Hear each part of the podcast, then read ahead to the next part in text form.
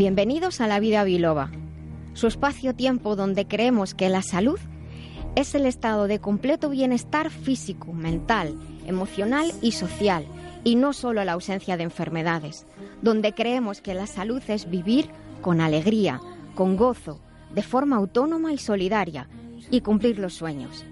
Soy la doctora Nuria Lorite Ayán y comenzamos.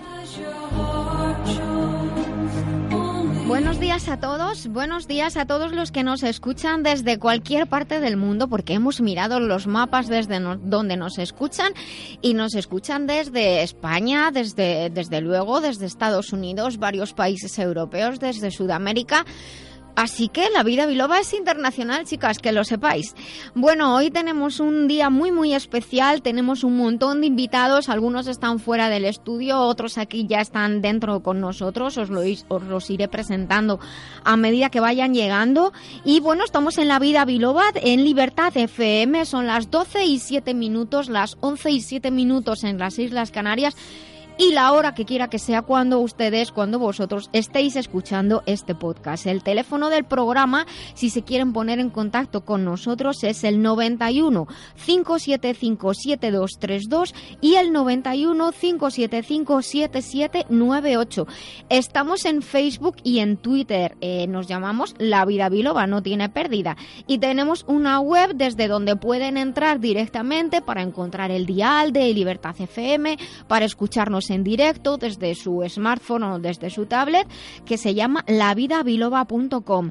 Eh, ¿De qué vamos a hablar hoy? Hoy vamos a tener en nuestras píldoras saludables las propiedades del té verde, que son numerosas. Yo sé que piensan en el té verde ahora porque hay que operación bikini, pero hay muchas más cosas que son interesantes. Entramos en la despensa que compensa y hoy vamos a hablar de cálculos renales, dolorosísimos cuando se tienen. Aprenderemos más acerca de la experiencia de limpiar sin químicos y eliminar sustancias alergizantes del lugar donde habitamos, de nuestro trabajo, para minimizar pues las alergias, el asma y en cualquier caso para tener un lugar con un aire más puro, que es importantísimo para nuestra salud.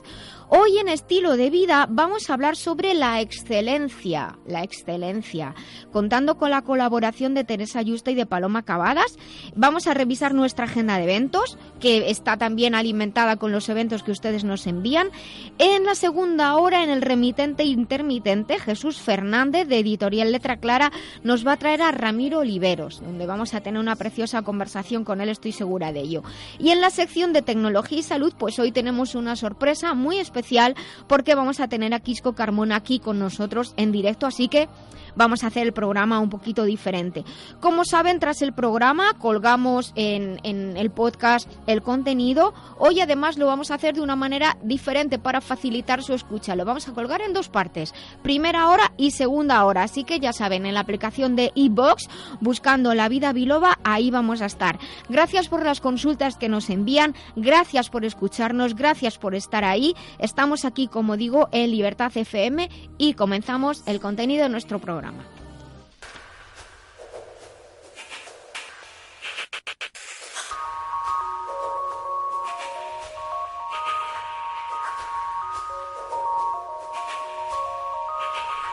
Bueno, pues entramos ya en, directamente en el contenido de nuestro programa. Buenos días, Manuela. Buenos días. Has venido guapísima. Gracias. Siempre vienes guapa, pero hoy... Es la emoción de venir a este programa. y los seis kilómetros que dicen que te has y hecho... Los seis kilómetros que me he hecho corriendo ya hoy, hoy ya he cumplido. Porque parece que ha aparcado el coche muy lejos, muy lejos. Buenos días, Yolanda Fidalgo. Buenos días, buenos días, Nuria. Buenos días a todos los que nos escuchan aquí y fuera. Aquí que fuera. Es una maravilla.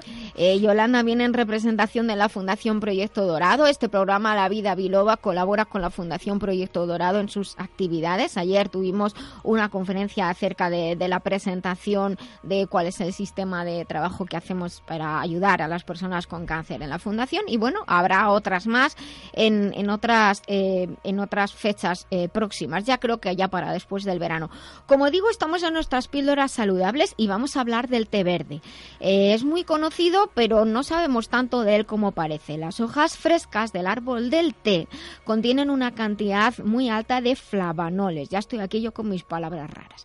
Flavanoles. Los flavanoles son unos tipos de flavonoides y unos concretamente que se conocen como catequinas. Las principales catequinas presentes en el té son la epicatequina hay unas que tienen unos nombres todavía más raros como epigalato, catequina, galato, que como me parece esto un trabalenguas, que es lo que tenemos los farmacéuticos y los químicos, que un montón de cosas.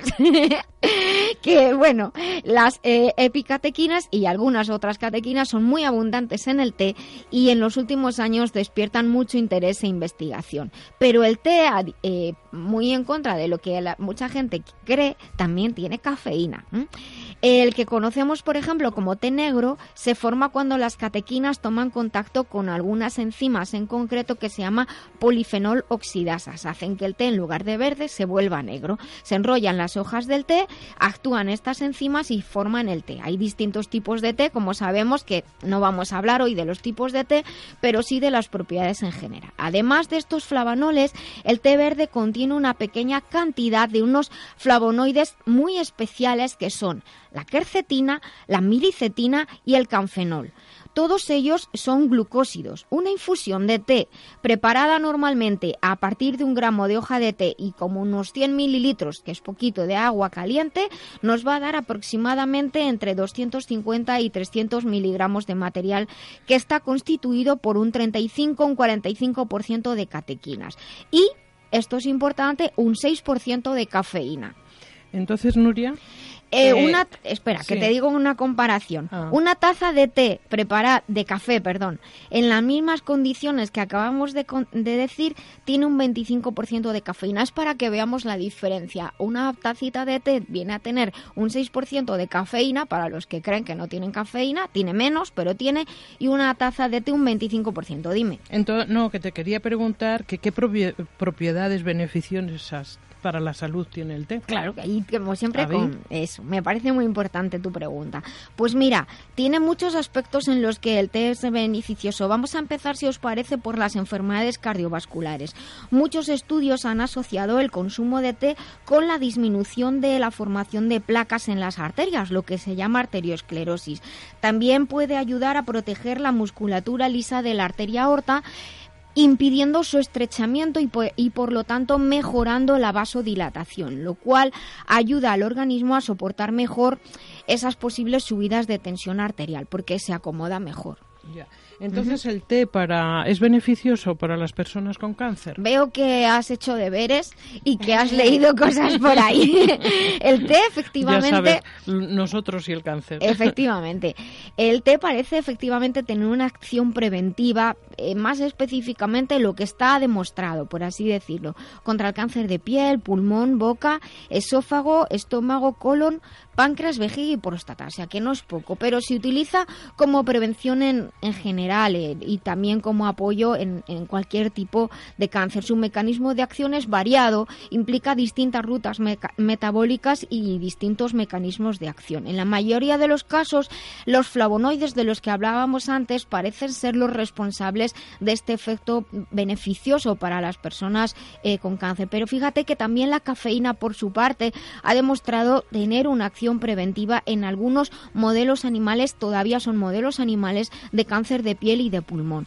Parece ser que los eh, flavonoides modulan las vías celulares que provocan esto es interesantísimo, la transformación de células sanas en células cancerígenas, así como la inhibición del crecimiento tumoral.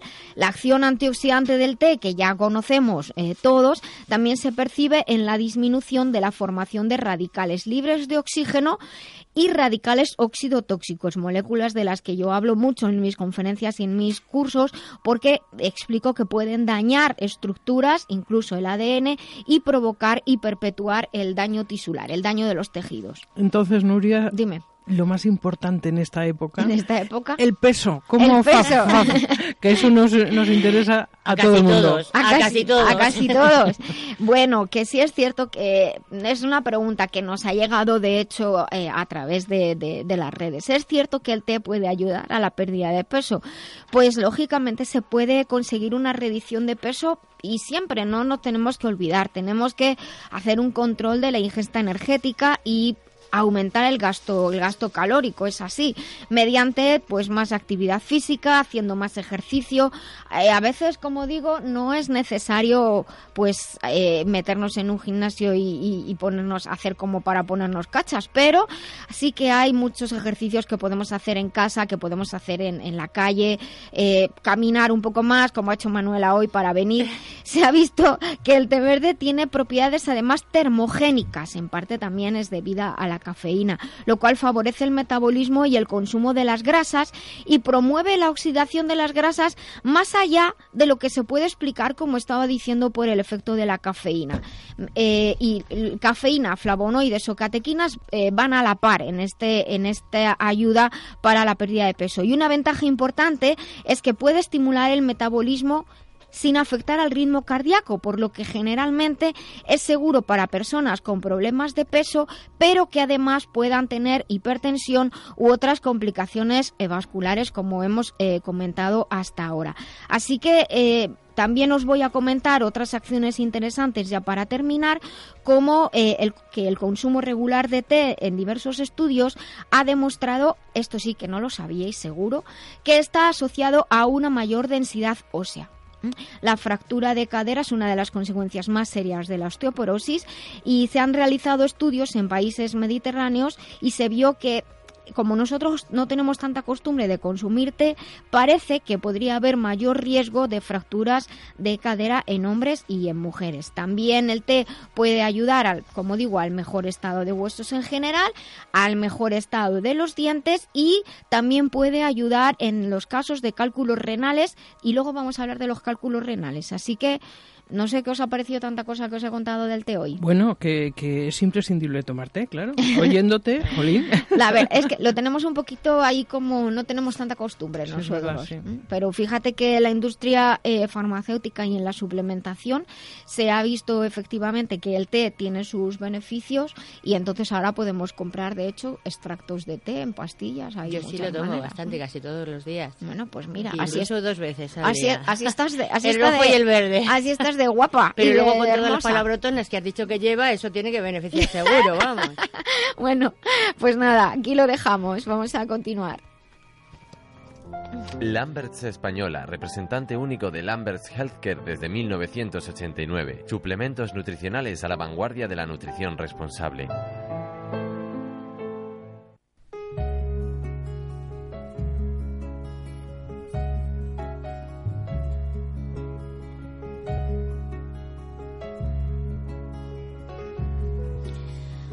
Bueno, pues ya saben lo que viene cuando entra esta sintonía.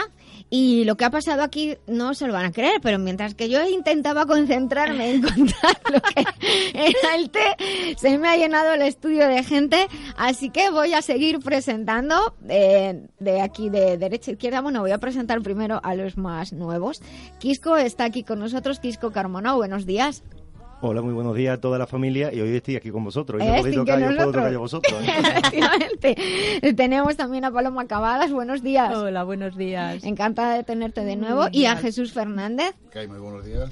Que habéis venido, habéis entrado todos a la vez y yo digo, no sé, quedó aquí mal que no hago así con la mano, pero yo sigo a mi bola hablando. es un gran placer. Y hay, tienes overbooking en la puerta. Sí, sí, oíste, pero no entran porque no quieren, porque les hemos preparado aquí sillas. Aquí, como nos están escuchando, aquí hagan lo que quieran. bueno, eh, tenemos a Antonio Jesús Zarza al teléfono. Antonio Jesús. Hola, buenos días, Nuria, ¿qué tal? Vamos a tener que hacer algo para que vengas tú al programa. A ver cuándo, a ver cuándo vas, a ver cuándo vas a venir, que nos encantaría, nos encantaría tenerte aquí.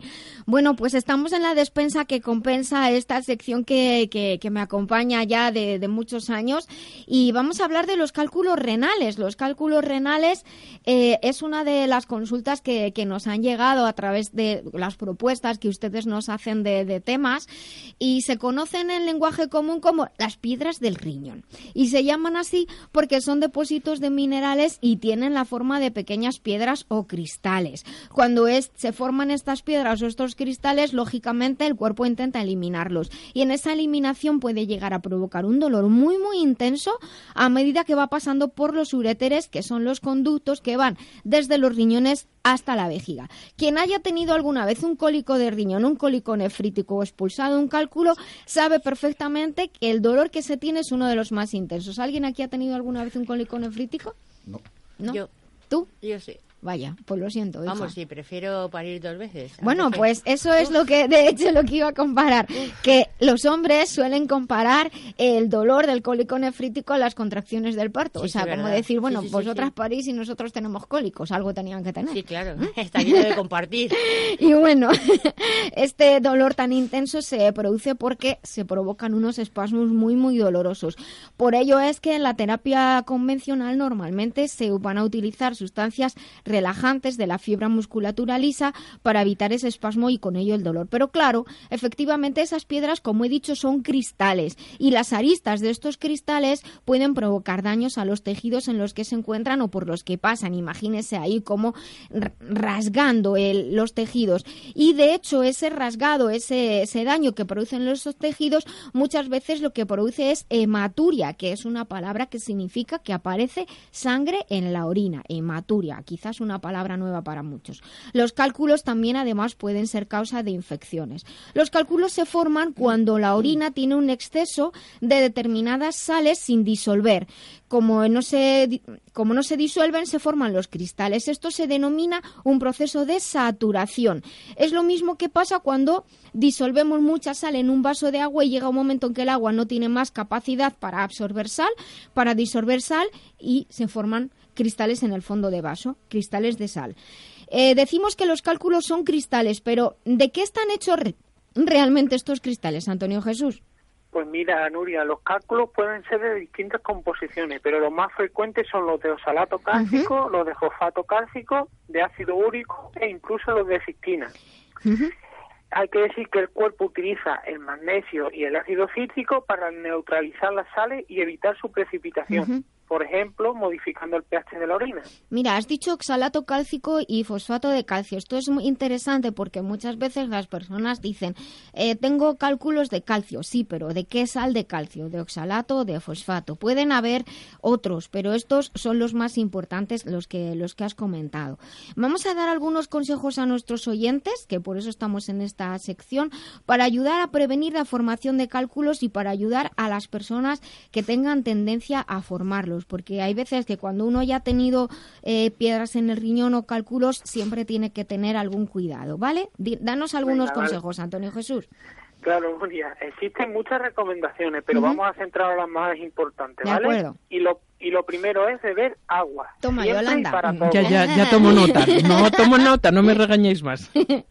Sigue, sigue. Y en los casos de personas que tengan tendencia, incluso deberían de beber unos dos o tres litros de agua al día. Eso es estupendo, di que sí. Y Para ent- nuestros oyentes, sí. para que nos sepan nuestros oyentes, un litro de agua equivale aproximadamente a cuatro vasos. es cuatro vasos de los normalitos que tenemos en la cocina. Ujú, También se cuenta el agua con el que preparamos infusiones o sopas. Se recomienda beber agua de mineralización débil para que la orina pueda disolver bien los, los bueno, lo Los que son los minerales en, exceso Exacto. y que los pueda eliminar fuera del cuerpo del agua. ¿Algunas recomendaciones más? Sí, se recomienda mantener un peso adecuado, evitar las dietas con exceso de proteínas, carne, pescado o huevos, Sí. controlar el consumo de sal y Sí. de los alimentos procesados. Claro que tienen mucha sal, efectivamente. Evitar también las pérdidas de líquido, es decir, por sauna, por sol, ejercicio extenuante, abuso de laxante o diuréticos. Eso va a hacer que, que nuestra orina esté más concentrada y entonces, pues, efectivamente, los cristales se puedan eh, formar con mayor facilidad. Y centrándonos en lo que podemos hacer, como siempre decimos en nuestro programa La Vida Biloba, aquí en Libertad FM, que nos centramos en el plano positivo, hay que recordar incorporar fruta fresca, ya que los ácidos de las frutas ayudan a disolver los minerales que están en exceso en la orina o los cálculos gracias al ácido cítrico, como comentabas antes, verduras, cereales integrales, legumbres, que son ricos en magnesio, que es lo que tú nos aconsejabas antes, y ah, de esta manera nos ayudan a evitar la formación de piedras. Pero lo que te voy a pedir eh, para ser prácticos es una lista de alimentos aconsejados y otras de alimentos no tan aconsejados y después la subiremos a, a la web del programa para ayudar a nuestros oyentes. Venga, vale, Nuria, A mira. ver, Alimentos aconsejados. Las frutas, sobre todo las naranjas y los limones, que son ricas en ácido cítrico. Exactamente. Verduras todas, a excepción de las ricas en ácido sálico. Pescados blancos, ¿Sí? carnes blancas y cereales, como has dicho anteriormente, integrales. Muy bien. En los alimentos no recomendados. Venga, vamos a tomar nota. El alcohol, sí. pescados como las anchoas, sí. verduras como la coliflor, los cubitos, pastillas de caldo para sopas o sí, es verdad. salsa, salsa en general, pescados como el arenque, las setas, vísceras, como el hígado, riñón, molleja. No se comen tanto, pero ahora se han puesto de moda otra vez. Sí. pescados como la sardina eh, y como hemos dicho anteriormente, verduras ricas en osálico u osalato, como son las espinacas, los espárragos, las remolachas, puerro, calabaza. Moderar el consumo de café o té, frutos secos leches animales y leches vegetales. Vamos moderar. a eso, moderar lo del café y el té es importante porque antes hemos dicho que el té ayudaba en, los, en el caso de cálculos renales, pero claro, un exceso de café o té tiene un efecto diurético muy importante y entonces estaríamos entrando en una situación de perjuicio porque la orina se, se concentraría, es así, y entonces daríamos mayor facilidad para que los cristales se formen, ¿no? Por eso mismo, hay que moderarlo, hay que consumirlo todo en su justa medida. En su justa medida, efectivamente. Bueno, Antonio Jesús, pues muchísimas gracias por tus recomendaciones, como siempre. Como trucos también podemos decir a nuestros oyentes, hemos dicho lo de beber agua, es muy importante. La cerveza en este caso también, porque la cerveza tiene una capacidad, es, siempre tiene un poco de gracia explicarlo de la cerveza, y es que es diurética, pero al mismo tiempo, por el contenido de alcohol que tiene, nos ayuda a soportar mejor el dolor.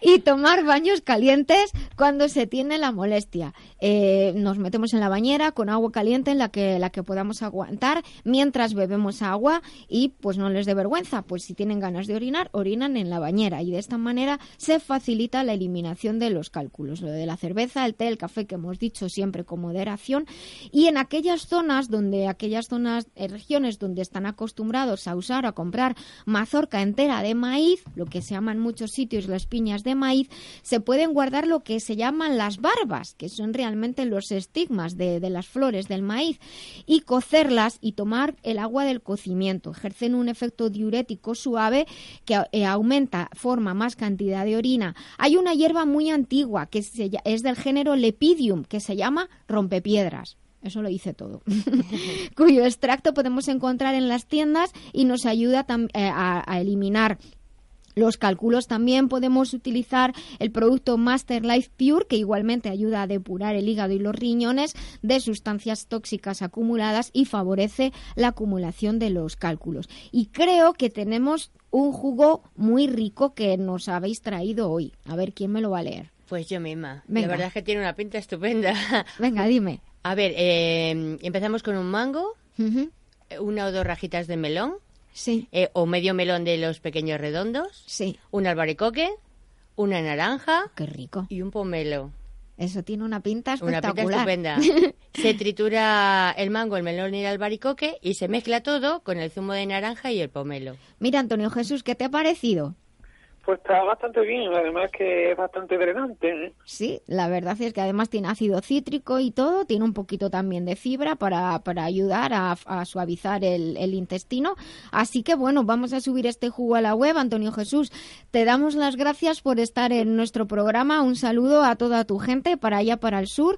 Y te vemos aquí el próximo sábado en La Vida Biloba. Venga, Nuria, hasta luego. Muchas gracias, un beso muy grande. Hasta luego. That spans beyond our galaxy.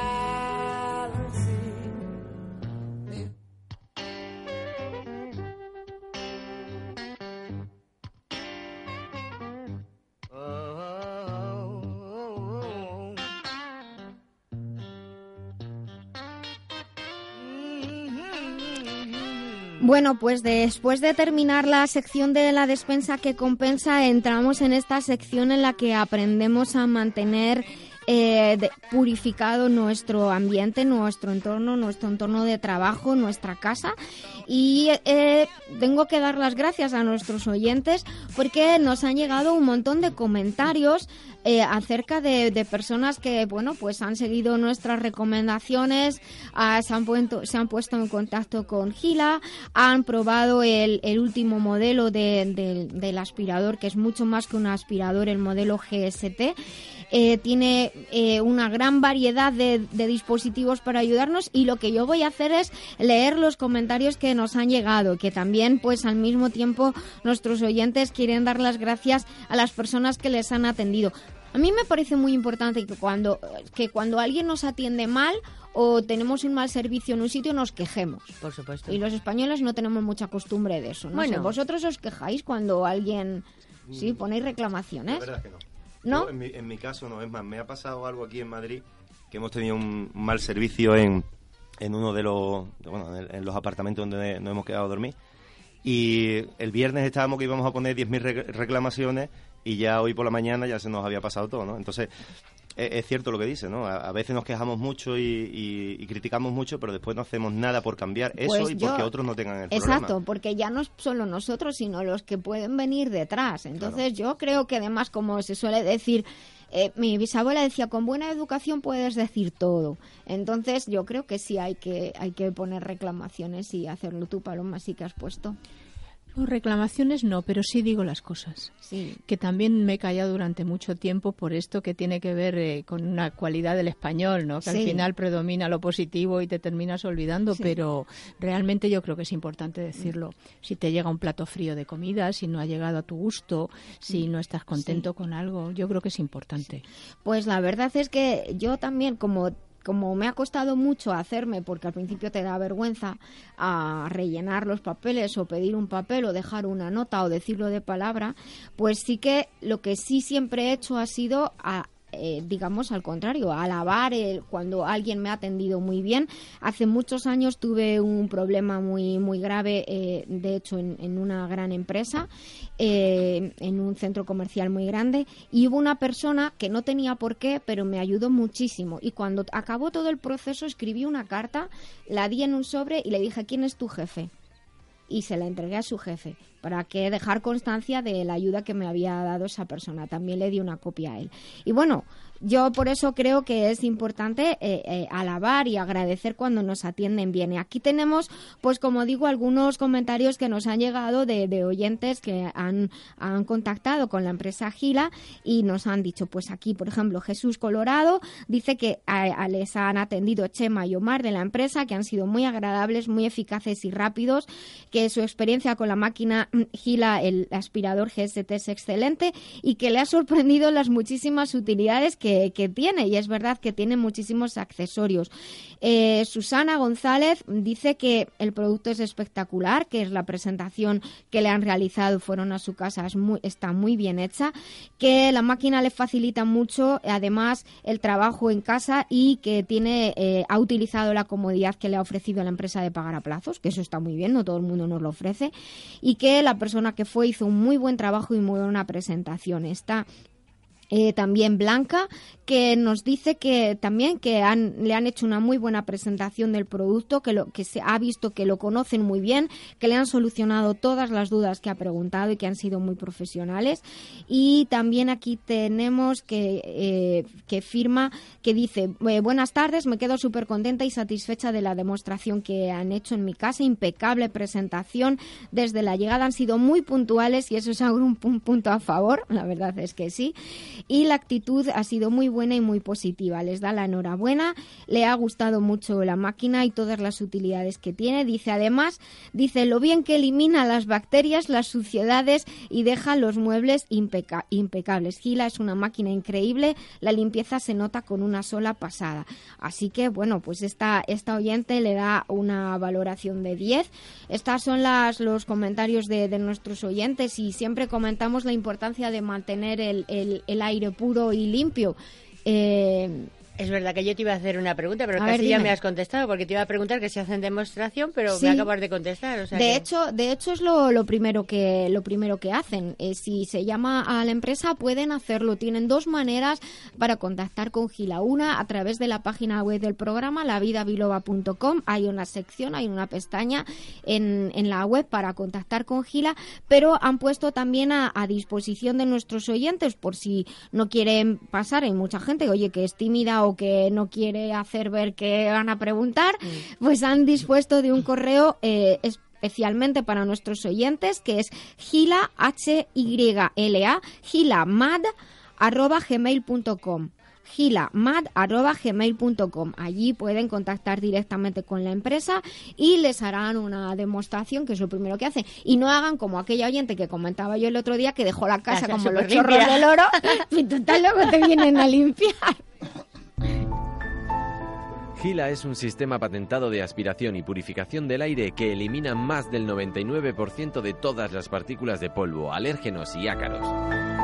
Los sistemas Gila disponen de numerosos certificados y estudios médicos y han conseguido el prestigioso sello Allergy Friendly de Suiza, que garantiza que los sistemas Gila están indicados para personas con alergias o que desean una vida más saludable en sus hogares. Infórmate en lavidabiloba.com. Gila aspirador y purificador de aire, ecológico. Ventajas especiales para los oyentes del programa. Contacta a través de lavidabiloba.com.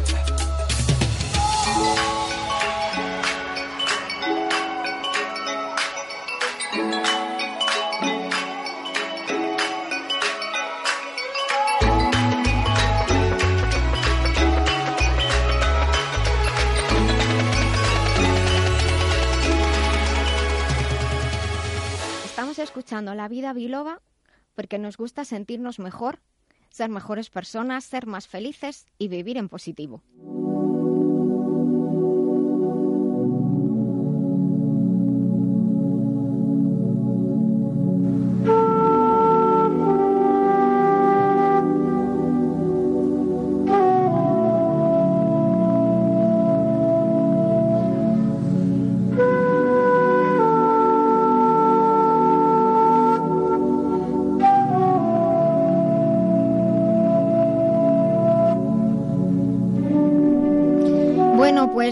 Continuamos en, nuestro programa. Eh, habíamos puesto eh, esta canción de antes que se llama After Gold de, Big Wild, que la verdad es que me gusta mucho. Está en la lista de la vida biloba de Spotify. Nos pueden, pueden seguir nuestra lista de, música en, Spotify. Se llama eh, La música de la vida biloba. Para quien quiera escucharla, se la debemos a Álvaro, que es quien prepara y nos aconseja en las músicas del programa. Y ahora pues entramos en, en una sección de estilo de vida eh, quiero saludar a María Victoria Morillo, que ha venido también aquí como invitada por partida múltiple, porque muchas personas te conocen aquí. Y Buenos días. Buenos días, gracias. Encantada de tenerte aquí con nosotros. Yo también, yo estoy encantada de estar aquí. Bueno, y entramos en esta sección, como digo, de, de, estilo de vida, donde principalmente, pero no únicamente, vamos a hablar con Paloma Cavadas. Buenos días. Hola. Ya te teníamos aquí y Teresa Ayusta. Muy buenos días. Y el tema, eh, bueno, del que vamos a hablar es el tema de la excelencia. Eh, como digo, tenemos a Paloma Cavadas, que ya conoce nuestros oyentes, psicóloga y psicoterapeuta, investigadora de la conciencia, y Teresa Ayusta, periodista con una larga trayectoria en la radio. Desde luego, me, me da mucha alegría tener aquí conmigo y tener la primera vez que estás con nosotros, espero que no la última, muy agradecida, en nuestro programa. Y bueno, eh, habíamos estado hablando varias veces tú y yo del tema de la excelencia y eh, pues me puse a buscar, digo, a ver cómo introduzco esto. Pero eh, pues fui al diccionario. Procede del vocablo en latín excelentia. La excelencia es una palabra que permite resaltar la considerable calidad que convierta a un individuo o un objeto en merecedor de una estima o aprecio elevados. Eh, buscar la excelencia podríamos decir que es buscar la, la calidad.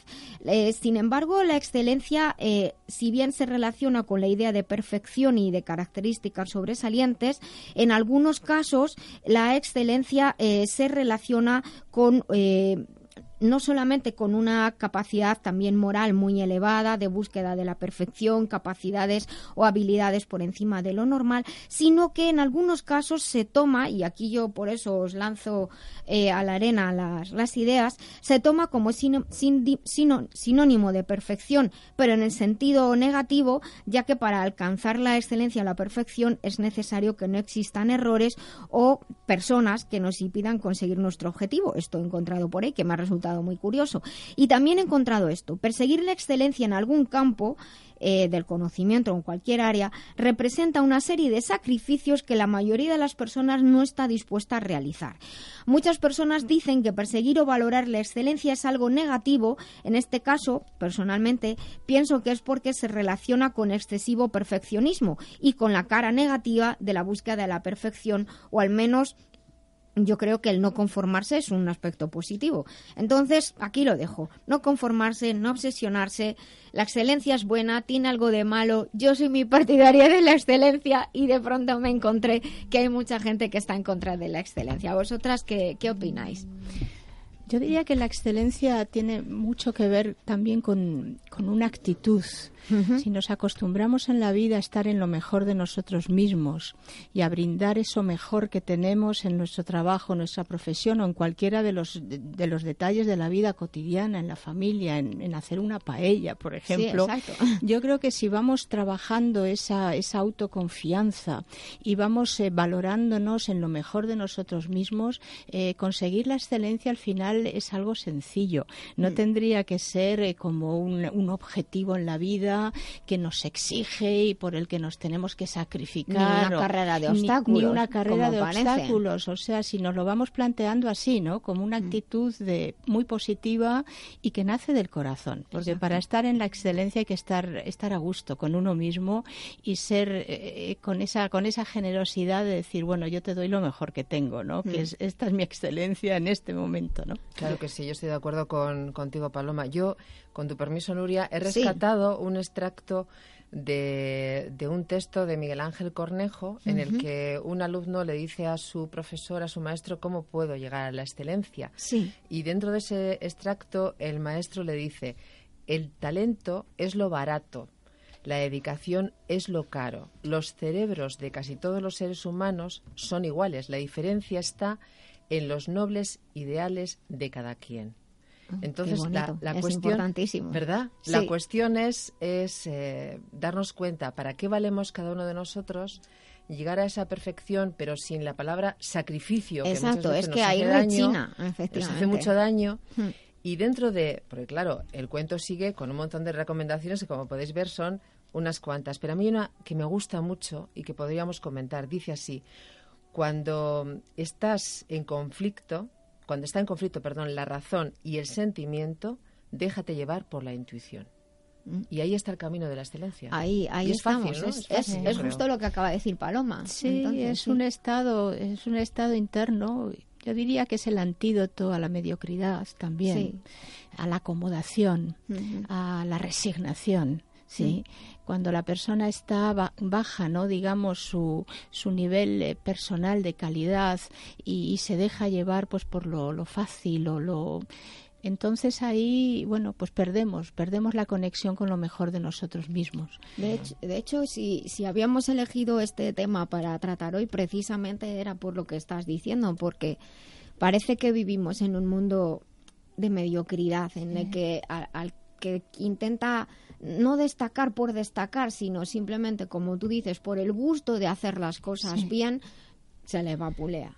Es que hemos perdido ese sentido. Sí, el, sentido, de hacer las cosas bien. El, gusto de hacer las cosas bien, de aplicarte, que se llamaba antes, Efectivamente, de aplicarte en las cosas. Parece que es como, como un castigo, ¿no? Parece que es una exigencia. También la excelencia se ha terminado relacionando mucho con, con valores que cotizan, ¿no? Por los que te van a pagar, por los que vas a ser retribuido y compensado. Y claro, ahí nace ya, pues eso, ahí viene la competitividad. la competitividad. Entonces la excelencia parece que es algo que, eh, que es reñido y que es forzoso y, y, al final es muchísimo más sencillo. Sí. Y se aprende observando también, ¿no? Sí. Yo creo que los niños eh, muchas veces aprenden precisamente ese sentimiento de encontrarse bien consigo mismos y los adultos que estamos alrededor sí. de vez en cuando también les recordamos que bien lo haces, como bien tú decías, sí o yo creo que lo podrías hacer mejor, sin que lleven una losa encima, ¿no? O que aunque hagan algo y, no le guste a todo el mundo, que esto hablamos muchas veces, que digan, tú has dado lo mejor de ti, eso es lo más importante. Luego, si acaso valorar en qué se puede mejorar, ¿no? Que eso sería otro aspecto importante de la excelencia, la autocrítica, pero sin flagelarse. Eso es. y luego, socialmente, yo creo que habría que hacer una, una reflexión todos nosotros. Hay personas excelentes, maravillosas que han sido apartadas y dejan de ser enseñantes. Mm. Esto es muy interesante mm. también porque eh, sería un camino, no sé si más corto, pero más amable, ¿no? Si ellos... Yo creo que ambas cosas, más corto mm. y, más amable. y desde luego recuperar, tú has dicho bien, eh, talento, que el talento si no se desarrolla y pues no sirve tampoco para nada. Yo al final le ponía muchas veces a mi hijo el ejemplo cuando, cuando estaba él tocando como músico en, los primeros años. ¿Te crees que Pau Gasol tiene todos los días ganas de, entrenar? Pues no. Yo diría que hay algo también como un caldo de cultivo para la excelencia, que es em, la capacidad de disfrutar. Sí. Por eso decías también lo de los niños, ¿no? Cuando estamos disfrutando con algo, y estás, eh, estás concentrado ahí y estás, bueno, lo estás dando todo. Y en ese darlo todo está también la excelencia, ¿no? Porque no es, vale que es la excelente, lo excelente está relacionado con lo mejor y la altísima calidad, pero es que, es que no hay comparaciones para esto, no hay como un parámetro de medida. O sea, lo mejor es ese momento de quietud, de paz, a lo mejor es el silencio, ¿sí? La excelencia en, en el silencio, en el poder escuchar con calma en el poder estar hablando de lo que mejor sabes y, y, en, la mejor compañía, ¿no? Sí, yo creo que al final, además, es, se orquesta todo, ¿no? Porque si estamos a gusto, el otro nos da señales y nosotros también a ellos. Mm, y, y si se produce una armonía prácticamente sin reglas, las hay, pero no son esas reglas cuadriculadas y vuelve al sacrificio. tienes que hacer esto, esto, esto, esto para hoy y tal y cual. Mm. Bueno, pues igual sí o igual no. Bueno, pero incluso yo estoy aquí anotando cosas que estáis diciendo, eh, también como una actitud, un camino hacia, hacia la excelencia, pero, pero sí que es verdad que a lo mejor la palabra sacrificio tiene también una connotación negativa, pero mm. pongamos superación. Perfecto. Incluso disciplina, si se interpreta bien. Y la disciplina también, esfuerzo. La disciplina para todos nosotros es una disciplina, como e- normas. sí, sin eso tampoco llegamos a ninguna parte. Pero también la capacidad de sacrificio yo creo que a lo mejor también la hemos perdido. O sea, las cosas cuestan, no viene gratis. Vuelvo al ejemplo de Pau Gasol hay que entrenar, hay, que, trabajar, hay que esforzarse. ¿Os acordáis del comienzo de la serie de fama? Aquí vais a empezar a ganar con sudor. Es verdad. Pues eso. Es verdad. No, es que si no, no se puede. No, no, el objetivo no se consigue. Yo siempre hablo de, de los, de los montañeros de, de alta montaña, mm. que además está todo muy bien preparado. Es un ejemplo muy bueno. El campo base. Mm. Tú ves la, la cima arriba, pero claro, a nadie se le ocurre coger de una sola tacada y llegar arriba. Tienes el campo base, el primer campo, el te vas adaptando y vas soñando, es como un faro que te va alumbrando y tú sigues, sigues. Es que la excelencia también eh, está relacionada con, con, tomarse todos los tiempos, ¿no? Con vivir plenamente todos los tiempos. No quemar etapas. Claro, que no solo llegar a la cima, ¿no? Y decir eso es la excelencia, ¿no? Es que la excelencia está desde, desde el campo base. sí. Desde que haces la, mochila, desde que preparas la mochila. Yo creo que sí, yo creo que sí. ¿Y, ¿Y, qué se os ocurre que, que podríamos transmitir a, nuestros oyentes eh, de, diversas edades que sé que nos escuchan y también a través de los podcasts. ¿Qué se os ocurre que podríamos transmitirles para, para eh, iba a decir inculcar, pero no es la palabra, sembrar el deseo de, de hacer las cosas mejor por el simple hecho de hacerlas bien, aunque incluso nadie nos diga que las hacemos bien. Yo diría que hay que ir eh, apartando del camino todos los miedos porque los miedos eh, nos alejan de lo mejor de nosotros mismos y configuran una especie de, enredadera mental a la que te quedas en la que te quedas atrapado y no te deja culminar en lo mejor de ti. Por un lado eso y por otro lado pues la valoración de uno, saber en lo que uno es bueno, buenísimo, excelente y fuera de serie y eso con naturalidad, ¿sí? Eso no no son medallitas para el ego porque en realidad son niveles de compromiso si yo me descubro que soy muy buena en, en, determinadas cosas, yo tengo un compromiso con eso, ¿sí? Para mí y para la vida. Entonces, esa, esa valoración de uno, de saber estar en lo mejor y de atreverse, porque también hay que ser valiente, de atreverse a, expresarlo y a comunicarlo, sí. si tienes un, un talento, algo que, que ofrecer, o como tú dices, eres bueno, destacas en algo, es muy triste que ese algo se quede contigo y no beneficie a los demás. Claro, y además es que se vuelve en contra, porque castigarse con elementos de calidad no es lo mismo que darse así con un, eh, con, un periódico, ¿sí? O sea, si eres eh, buenísimo en algo y eso lo usas en contra, te vas a hacer mucho daño. Entonces ya no estamos para eso, sí. Al contrario. ¿Y ayer, Teresa, que Sí, Nuria, ayer aprovecho que tuve una conversación eh, con una amiga y me decía yo siempre me pregunto, ¿quién quiero ser? Luego me pregunto, ¿de dónde me viene? Si hay una, imagínate, una oferta, una invitación, un curso, ¿de dónde me viene? ¿Con qué propósito lo voy a hacer? Y si me hace feliz. Y no agarrarse a un clavo ardiendo, ardiendo, porque antes estaba yo comentando con Vicky un, un texto que hemos leído esta mañana. Con todo eso, resumimos. No tener miedo, como tú bien decías, Paloma, eh, esperar con esperanza, que creo que es muy interesante. No esperar, con esperanza. Esperar con esperanza.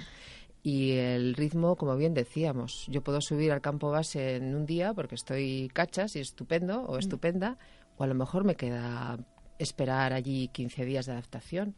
Y a los mm. niños hay que fomentarles esto, yo creo. Una cosa que, que, estáis diciendo las dos, estamos hablando de los niños, estás hablando de, de, perder los miedos. Algo que ocurre cuando alguien es excelente en algo y lo muestra y lo demuestra sin miedo es que de pronto es muy visible. Sí. Eh, ¿Cómo se maneja esa visibilidad? Porque claro, de pronto destacas, estás en la cima de la montaña y tú eres faro para otros. A medida que vamos avanzando, somos faro para otros. ¿Cómo manejamos esa visibilidad? Porque cuanto más visibles somos, más expuestos estamos a críticas, etcétera, etcétera. Yo creo que hay que estar preparado para ello. O sea, yo creo que es importante que, que, aceptemos que en la misma medida que yo envío hacia afuera, eh, bueno, pues un caudal de energía, sí, de conocimiento, de contenidos o de lo que sea, va a haber el efecto, eh, el efecto retorno. Entonces, yo diría que no estamos suficientemente preparados para la cosecha o para el efecto retorno o para la crítica o para, o sea, es una cuestión de espacios internos. Y ese espacio hay que prepararlo y hay que abrirlo.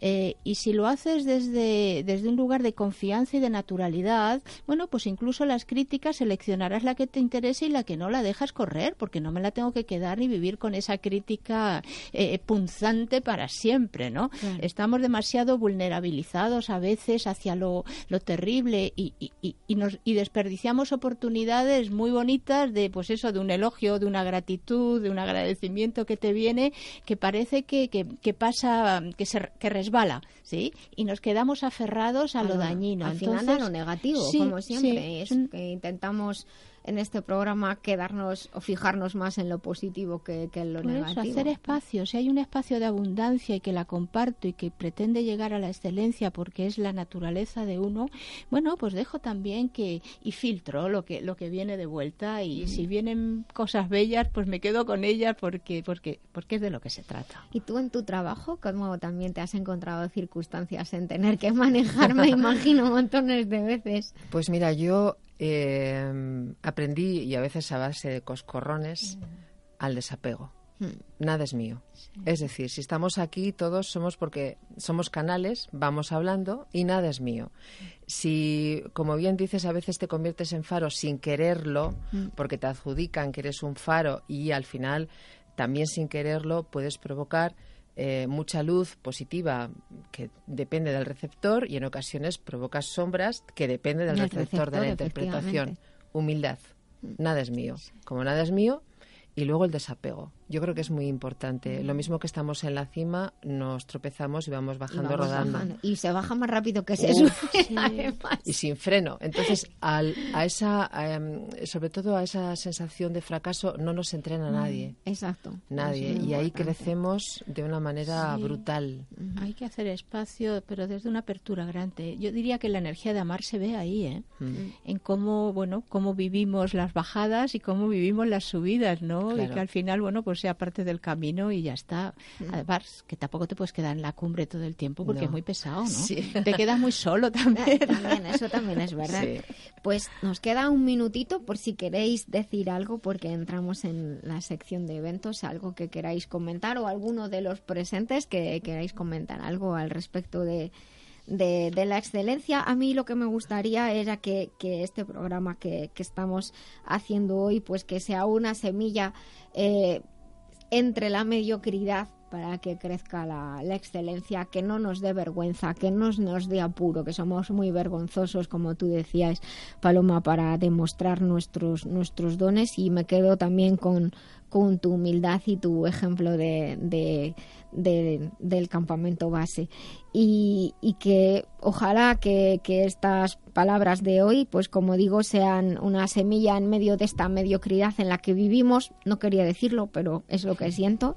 Y que tenemos que hacer un esfuerzo grande por, por, por buscar la excelencia, eh, sea al nivel que sea. Sí, trabajemos para algo que merece la pena. Porque cuando hay que esforzarse, claro que hay que esforzarse, o sea, es parte de la vida, pero ya que vamos a hacer esfuerzos, hagámoslo Exacto. para lo mejor. que ya cuando decimos hacer de este un mundo mejor, implica eso, implica hacer las cosas con, con excelencia. Algunos Pues segunditos hemos que venido nos a quedan. jugar en esta vida y hay que ser felices.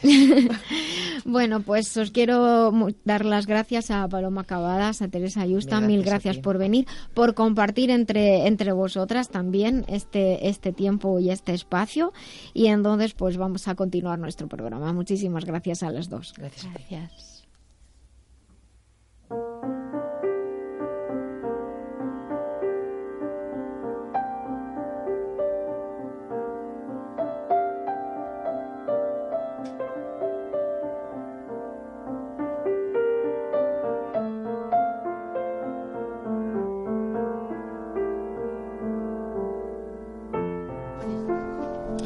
Bueno, pues después de esta sección de, de estilo de vida que particularmente la agradezco muchísimo, como no os, no os imagináis, a, a Paloma, a Teresa, os agradezco muchísimo este tiempo.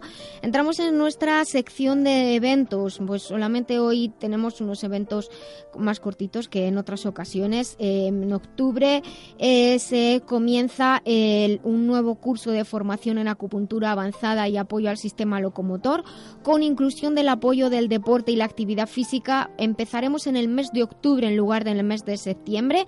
Está abierto el plazo de inscripción. Pueden encontrar más información en la web de la escuela Biloba, que es biloba.es, biloba.es, en el apartado de cursos, nueva edición de la formación en acupuntura avanzada. Y el día eh, 30 de junio a las 7 de la tarde, una mesa redonda sobre la medicina tradicional china, una, una visión integrada en el Centro Cultural de China en Madrid. Entrada libre hasta completar aforo. Tienen también toda la información en nuestra web, lavidabiloba.com. Y en cuanto a los eventos de la Fundación Proyecto Dorado, en su web fundacionproyectodorado.org. Tenemos que despedirnos ya, son las 12.59, llegan las noticias, podéis decir adiós rápidamente. Espero que sigan con nosotros en la siguiente hora. Eh, llegamos a las noticias y volvemos. Un beso muy grande a todos. Estamos en La Vida Biloba en Libertad FM.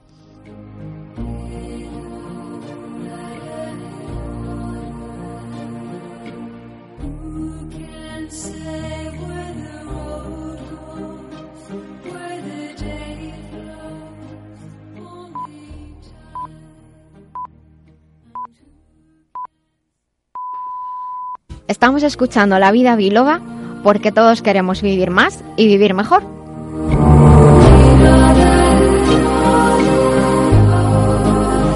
Tenemos revolucionado el estudio, señoras y señores. Después es la noticia principal que les tengo que dar yo a las 13 y 5, las 12 y 5 en las Islas Canarias. La hora, eh, vaya usted a saber cuándo, eh, en el momento en que estén escuchando este podcast. Se han ido unos, han entrado otros. Eh, seguimos aquí con ustedes en La Vida Biloba en Libertad FM. Saludamos a todos los que se incorporan en la segunda hora, porque sé que pues hay algunas personas que por sus actividades entran ahora en el programa en directo y luego nos escuchan en, el podcast. Volvemos a repetir los teléfonos del programa, el 91 575 7232 y 95, 91 575 7798. Tenemos a Daniel Blanco, nuestro técnico, sin el cual este programa no sería posible. Estamos en Facebook y en Twitter, nos llamamos La Vida Biloba, es facilísimo encontrarnos, ponen La Vida Biloba en Google y ahí estamos nosotros, nuestra web, absolutamente todo. Nos pueden escribir desde cualquiera de las redes y nosotros estaremos atentos a sus mensajes y a sus comentarios. Nos gustaría saber desde dónde nos escuchan. El otro día me decía una señora que es muy difícil escucharte mientras hago la comida, así que al final me pongo los auriculares, vale, pero que no se frían los auriculares, por favor, eso, mucho cuidadito con eso. Bueno, pues en esta segunda hora tenemos un poquito de cambio en el día de hoy y especialmente porque tenemos aquí a Quisco eh, Carmona con nosotros y entonces hemos hecho un poco de cambio en nuestro programa. Va a ser diferente. Tenemos, eso sí, nuestra sección de remitente intermitente, vamos a tener nuestra sección de, de tecnología, pero hoy va a ser un poco, un poco distinto. He aunado dos, dos secciones, así que un poquito de sorpresa. Así que vamos a, a iniciar esta segunda, esta segunda hora y empezamos con nuestra sección del remitente intermitente.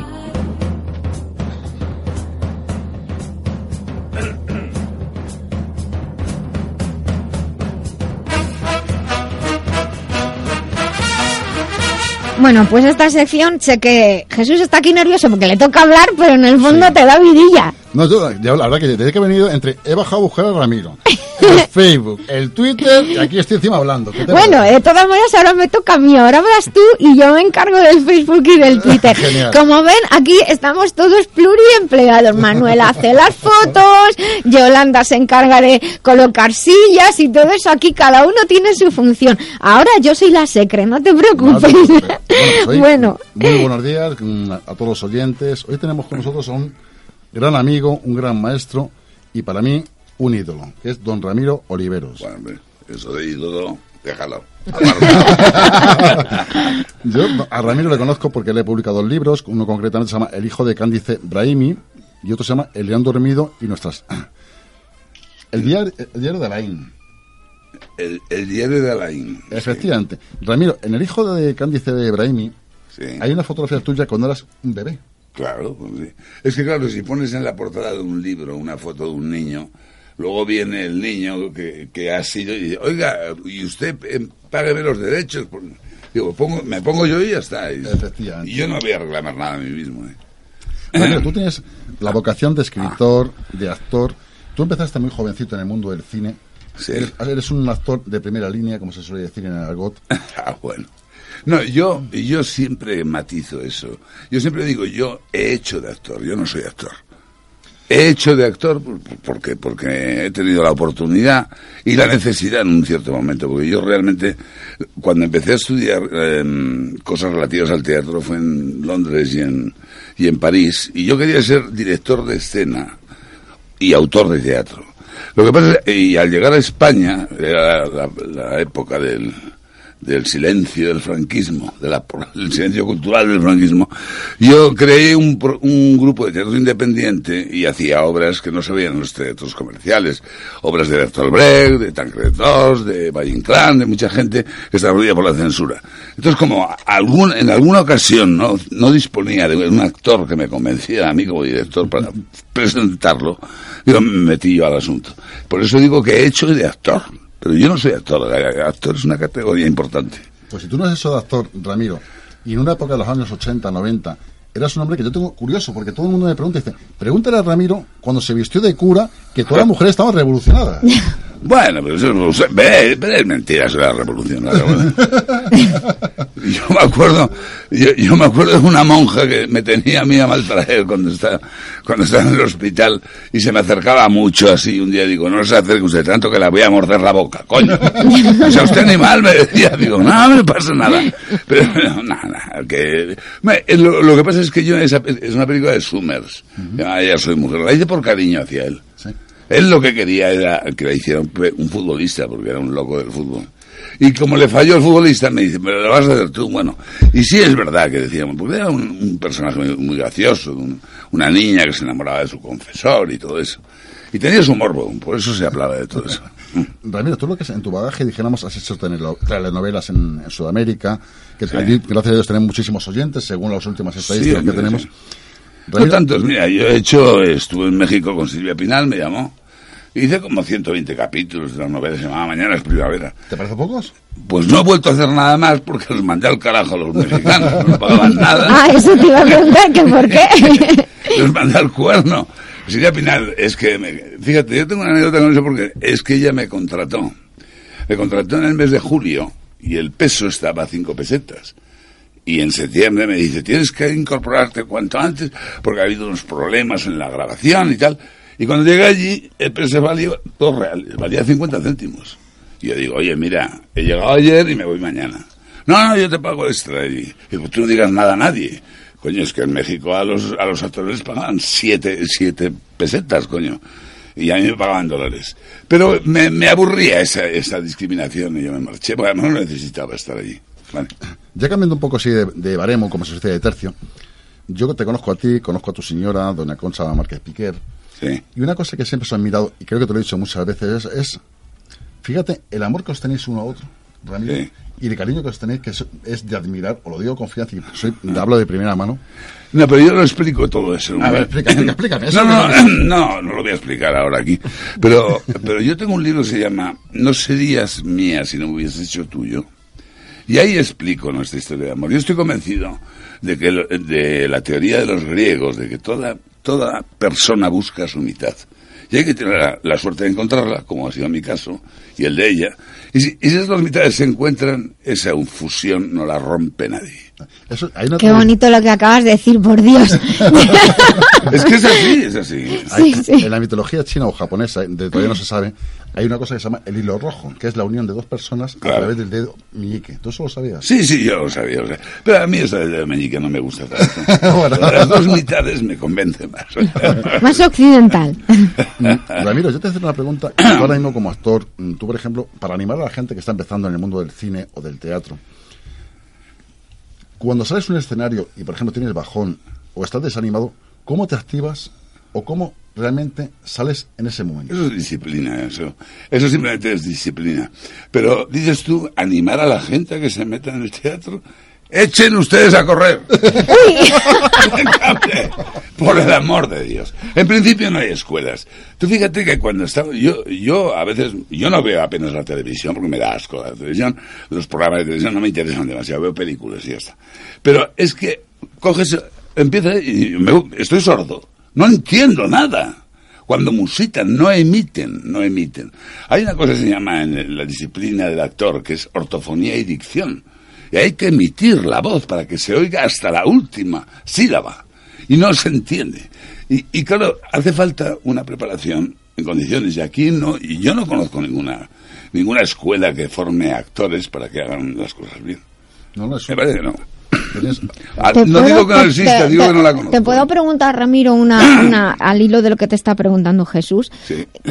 Dices de disciplina y cuando estáis enfermos os, os sentís mal, que, que algo duele tremendamente. ¿Cómo haces para superar eso ese día? Y...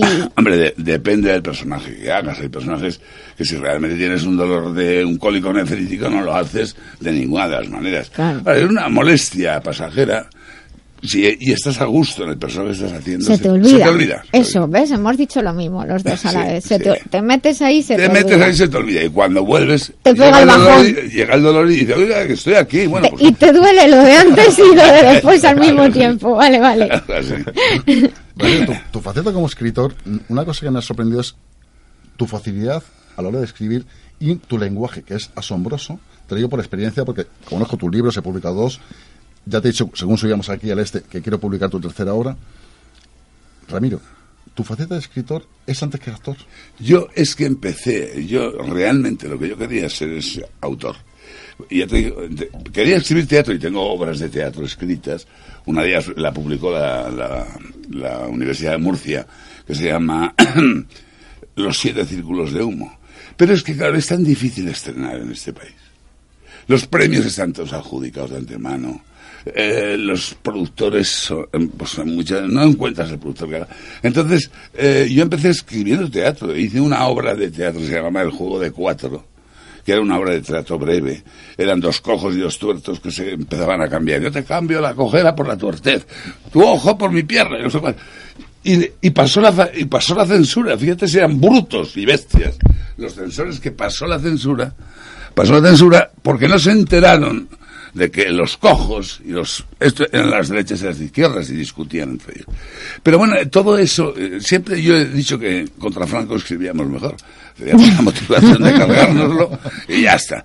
Pero fíjate, y, y yo he- hice una versión de La vida sueño llamada Proceso a Sigismundo, la presenté en Sicilia con mi grupo de teatro, me llevé el primer premio como director, como guionista, como actor que yo hacía el personaje de Sigismundo, y digo, coño, pues cuando llegué a España, la, poca- se había estrenado en España Castañuela 70, parece que se abría un poquitín la- las puertas y las cerraduras de la censura, y me la echaron atrás, dice, me fui muy cerca de aquí, un poco más abajo, estaba en el Ministerio de Información y Turismo, y estaba Fraga de Lis, que era el director de todo eso, digo, oye, que me ha prohibido esto. ¿Quiénes son estos gilipollas de, de la censura que han prohibido esto? Dice, no, es que dicen que falseas hechos y personajes históricos. Digo, pero ¿qué coño personajes históricos? Son personajes de ficción de Calderón de la Barca. Ni siquiera esos bestias se habían enterado que Basilio era un personaje inventado por Calderón, que Estrella era una señora. No, no se habían enterado de nada de eso. Digo, mira, ¿sabes lo que te digo? Que os vayáis al carajo y me marche. Y ahí es donde yo me metí en el teatro comercial. Ah, qué bonito, una historia muy, muy bonita. Ramiro. Yo, por ejemplo, una cosa que mm, yo hemos hecho tu libro, el de tu señora, que es Así era mi madre, la biografía de Concha Márquez Piquer, y me quedo sorprendido quién era tu suegra. Tú has tenido contacto con ella y hay una fotografía que me encanta, que es cuando estáis celebrando, tú y ella tenéis una complicidad en esa fotografía Absoluta. que es maravillosa. Sí, pues estamos riéndonos de una cosa de la familia. no, no la voy a contar. No, no, no, eso se queda- Eso se queda. Ella era, era muy turanta, muy turanta, muy pícara. Y digo, ¿usted se ha dado cuenta de...? Dice, ¿cómo me ha dado cuenta? El gilipollas. Por lo bajinis. Y nos estamos riendo ahí muy bien. Sí, pero yo, por ejemplo, yo sé que, por ejemplo, tu señora, doña Concha, precisamente en el libro ha dado todo sobre el tema de, la- de su madre. Y yo me- Fíjate, fíjate, Concha tiene escrita una biografía maravillosa de ella misma, porque la- mi mujer tiene un historial muy, muy, No, no, lo conocemos, lo muy conocemos. alto, muy alto, muy grande. No, no es, no es, no es el espantajo ni nada de esto. no, no, efectivamente. digo la pantoja. No, no digo gentucilla de esta, es una persona que muy culta, que ha estado en muchos ambientes. Por supuesto. Bueno, y esa, esa biografía yo se la he llevado a la esfera de los libros. A Imelda Navajo y me da igual citarla, porque ya la mandé al carajo a ella en su despacho y se lo puedo mandar ahorita bien. Y dice, no, no, no, no nos interesa. Bueno, pues al cabo de los cinco días o los seis, la Esfera de los Libros publicó un libro que se llamaba Memorias de una puta, escrito por Maricielo Pajares. Y entonces yo agarré el mail y le dije a esta señora, o sea, que ya sé vuestros autores de preferencia, pues iros a la mierda. Y se acabó. Bueno, pero tú no te Pero preguntas... no, no he tenido la oportunidad de publicar ese libro. No, no, escucha, escucha. Si hay... No, no lo ha tenido ella, vamos, yo, Yo- estoy gestionando que se publique, pero es un libro, es un libro muy sabroso, muy Bueno, sabroso. tú sabes que hay un editor que se llama Jesús, que tú le conoces, tiene una editorial. Letra que- clara. Efectivamente, clara, efectivamente. efectivamente. Y ahí Se puede hacer publicidad. Hombre, Sí, por sí, supuesto. Ramiro. Menos mal, pues Y en tienes tu televisión, oiga, como diga usted Osborne, ya se le han visto los huevos al toro. No te preocupes. Nah. Yo, Ramiro, también tengo una cosa. Yo te admiro porque te digo, hemos comido muchas veces juntos. Sí. De hecho, ahora vamos a ir, cuando terminemos el programa, nos vamos a ir a comer por ahí un pico labis. Yo te admiro, Ramiro, porque tras tu bagaje como escritor, como actor, eres una persona maravillosa. ¿En qué Ay, sentido hablo? gracias. No me abrumes, me pongo colorado, ¿eh? No, yo, yo ya te digo. Ramiro, ¿cómo se lleva la fama un actor? ¿Cómo, cómo se vive eso? Yo no, yo no soy una persona famosa. Famosos aquí es el Paquirren, coño. No, pero no- coño, yo no- yo- oye, a mí no me- de vez en cuando sí me conocen por la calle. Oiga, ¿ustedes? Digo, sí. ya está. Pero no, a mí no me molesta por la calle y jamás me ha molestado que me conozcan, no me ha importado para nada. Y ahora te voy a hacer una faceta como persona.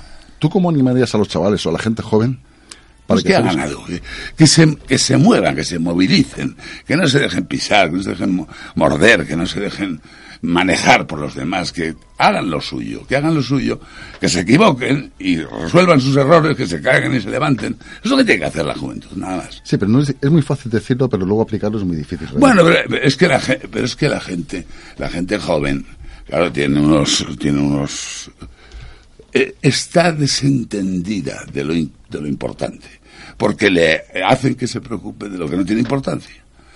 Lo más importante es tener el móvil, el último, el, el- el WhatsApp que mando a fulano, el, el Facebook. ¿Qué tontería es esto? Es una tecnología que le han hecho para comunicarse a las personas y lo que ha provocado es la incomunicación entre las personas. Se comunican los aparatos, las personas no. Efectivamente, eso es un vacío. Y Bueno, el otro día- eso es- Yo lo comenté aquí, había un señor que en Facebook tenía, según parece ser, cuare- 4.000 amigos. Y, Fíjate. falle- y falleció solo el pobrecito. Es decir, que son amigos virtuales, que no son amigos reales. ¿Pero qué coño hay amigos virtuales? No se puede ser amigo virtual. Yo si tengo una amiga la toco las tetas. ya está, hombre. En ese sentido, Ramiro, por eso te quiero decir que hoy día la gente, los valores se han perdido comparados Mucho, mucho. Y la gente joven est- está muy hecha un lío con esta cosa. Entonces, entonces yo, fíjate, casi siempre, siempre que tengo oportunidad, le- a cualquier joven le digo, oye, muévete, muévete, mira, mira. Porque el que mira puede ver. Y el que no mira, pues no ve nada, coño. Efectivamente, sí, Es- efectivamente. pero, pero tienen que leer. Y tienen- pero ¿qué, ¿qué interés hay por la lectura? Ninguno. Bueno, yo como editor te puedo decir. Mira, en la Feria del Libro este año precisamente es curioso porque veías muchísimo paseante, gente. Y eh, hubo dos cosas que me sorprenden mucho, que es que iba la gente con el teléfono móvil en la mano, en las casetas. mundo- eso. Y si no va escribiendo así. O sea, que Efectivamente. iban de paseo por Sí, la sí, feria. Iban de paseo y es curioso porque lo veías con el WhatsApp y con los mensajitos. Y es que no, no se fijaban si estaba un escritor, un libro o una novela ahí. Ya. Iban, con- iban de paseo, iba el matrimonio normalmente, en lo que es, dijéramos, con el niño pequeñito y el papá o la mamá con el WhatsApp. Dice, vamos a ver, Y el hijo también, como te haga 14 Bueno, años. de todas maneras, eh, eh, deja- dejadme que os interrumpa. Yo os digo que aquí estamos en este programa intentando resolver e incitar a la juventud a, como estábamos hablando antes, también hablando de la excelencia, que las cosas cambien. Este Sí. es nuestro granito de arena. yo... em, Pues eh, ojalá cambien. sí. Nuria, hablando de la excelencia, aquí tenemos a Ramiro. ¿Qué partícipe puede ser él en esa situación precisamente? Porque claro, yo no, no he podido estar presente porque has tenido que hacer una serie de actos. ¿Cómo lo vincularías a Ramiro con la excelencia? Hombre, pues yo por lo que estoy escuchando voy a, eh, tomando nota de, de cosas que, que va diciendo él y, y me parece, de hecho, de lo último que, que ha dicho es lo que me ha hecho moverme más. Hay que hacer, hay que confundirse, hay que rehacerse. Y lo que tú estabas comentando antes del mundo del teatro que no conozco, eh, pues hay que formarse bien, hay, hay que estar bien preparado. O sea, es que es verdad que hoy en día es muy, es muy triste. Tú sabes que más o menos estoy relacionada con el mundo de la música por, por mi hijo, pero no porque yo tenga ni idea que no la tengo. Me gusta, pero nada más. Pero los veo desde tan pequeños estudiar, dedicar horas, sufrir, sacrificarse de verdad y, y- e intentar llegar a ser algo, pero con preparación. Y los veo criticar con criterio no por las buenas, a, a cantantes o a músicos que dicen, pero si hace dos acordes de nada, ¿de dónde ha salido este tío? De alguien que ha venido detrás, ha hecho plas, toma pasta y para arriba. Y no es justo. Mira, precisamente ese tema, lo- Ramiro y yo alguna vez lo hemos comentado personalmente, de que hoy día se ha, mm, con perdón la expresión y sin ofender a nadie, a los frikis, más información que realmente a la gente con talento. Sí, exacto. Es decir, yo me- tengo una anécdota que es Beyoncé. Beyoncé, dos veces le dijeron que no sabía cantar. Steven Spielberg le echaron tres veces de la escuela de cine. Sí, sí, sí. Y ahí los tienes. Bueno, eh, Einstein suspendía matemáticas. Efectivamente, Y eso me decía mi padre a mí un año que se me dio muy mal en la facultad y me dijo, no te preocupes, hija, que Einstein también suspendía matemáticas. Ahí tenía yo el apoyo de mi padre. Pero es que para, para reconocer a alguien con talento, uno lo tiene que tener, pues si no, no lo reconoce. Es que eso que acabas de decir es importante, Claro, porque es tú tienes que haber hecho también el camino, ese camino de, de, de, de dolor muchas veces, o ese camino de, de rechazo que hemos hablado aquí muchas veces, para congratularte con el que está creciendo. Si tú no, si tú no has crecido, no reconoces a quien está creciendo. Es que es así. Y claro, que te examine de matemáticas un borrego que ha venido del pueblo antes de ayer y no sabe sumar dos y dos, pues vas de culo y contra el viento. Así de claro. ¿eh? Y es así. Tiene que la El talento, el talento lo tienen que medir gentes con talento. Y luego la gente ya lo reconocerá. Porque el talento siempre se reconoce. sí, al final, aunque sea después de muerto. sobre todo. Yo que sea después de muerto. Sobre todo. Sobre todo. Es curioso, Ramiro, aquí lo que es en el día a día que estamos en la radio, que bueno, estamos empezando, ya vamos desde febrero, cada día, cada fin de semana tenemos un personaje relacionado con la literatura, pero que es curioso, mm, grafólogos, actores, médicos. El mundo de la literatura, hoy día, Ramiro, ¿tú cómo lo ves como escritor? Yo es que, yo es que, mira, yo siempre he dicho, yo puedo convivir con alimañas todas, pero a ningún rebaño pertenezco. No pertenezco ni al rebaño de los escritores, ni al rebaño de los actores, ni al rebaño de los maridos, ni al rebaño de nadie. Yo no soy de ningún rebaño, soy una persona individual. Y entonces no me considero, no, no, no me pongo a pensar en eso. Lo que sí veo es que, claro, se escriben libros maravillosos y nadie los compra y nadie los lee y, la- y todo el mundo los desprecia. Y bueno, pues mira qué coño, mira qué divertido. Pues algún día se enterarán y no se enteran, me da igual. Porque yo realmente, tú sabes que yo en tres años he escrito ocho novelas. Sí, señor, efectivamente. Ocho novelas y, y- y digo, porque, porque necesito hacer algo yo. Pero no porque quiero que me las compren y las lean. Hombre, me gustaría que las leyeran porque, coño, si uno escribe, cuando uno habla, gustaría que espera que le escuchen. Si no, ¿para qué coño habla? Porque yo hablo mucho conmigo. ¿eh? Pues la lo que nos tiene, a ver, que nos tienes que, el Jesús nos tiene que decir los títulos de tus novelas que nosotros Bueno, aquí los subimos Pues mira, los títulos a son las redes. El hijo de Candice Brahimi. Espera, que lo voy a, a escribir y luego lo paso, que si no me tenéis aquí. El hijo de Candice Brahimi, Candice Brahimi. efectivamente. Candice. Ujú, Y el otro se llama El león dormido Sí. y nuestras jaulas. Muy buen libro ese. Precisamente, justamente hemos puesto una jaula en la portada del libro, Ramiro. Sí. Explícanos un poquito una sinopsis del libro. Es que eh, la del libro es que eh, mira el han dormido nuestras jaulas habla exactamente de que todos estamos en jaulas metidos entonces yo es una anécdota que me pasó a mí yo estaba en un zoológico en Alemania hace muchísimos años y me- de pronto vi un león allí metido y, y digo y tú qué coño haces ahí le dije yo mirando pobre. hablando y digo pero estás metido en una jaula y me miró y entendí que me decía, pero que estás en una jaula, eres tú, gilipollas. y estábamos viendo los dos a través de barrotes. Y es verdad, estamos Claro, metidos en jaulas. Es verdad, el punto de referencia. El punto, el punto de vista del león era que yo estaba... Y yo estaba, me he pasado la vida metido en jaulas hasta que me he roto barrotes y puertas. Entonces, entonces las jaulas son la jaula del matrimonio. Sí, sí, cuando uno deja que se convierta en una jaula Así es. Que no siempre. En mi caso, yo no estoy en ninguna jaula. La jaula del trabajo, la jaula de la sumisión a las normas de la educación y el respeto. Y... Todos son jaulas. Y uno tiene que tener la llave para abrir esos candados.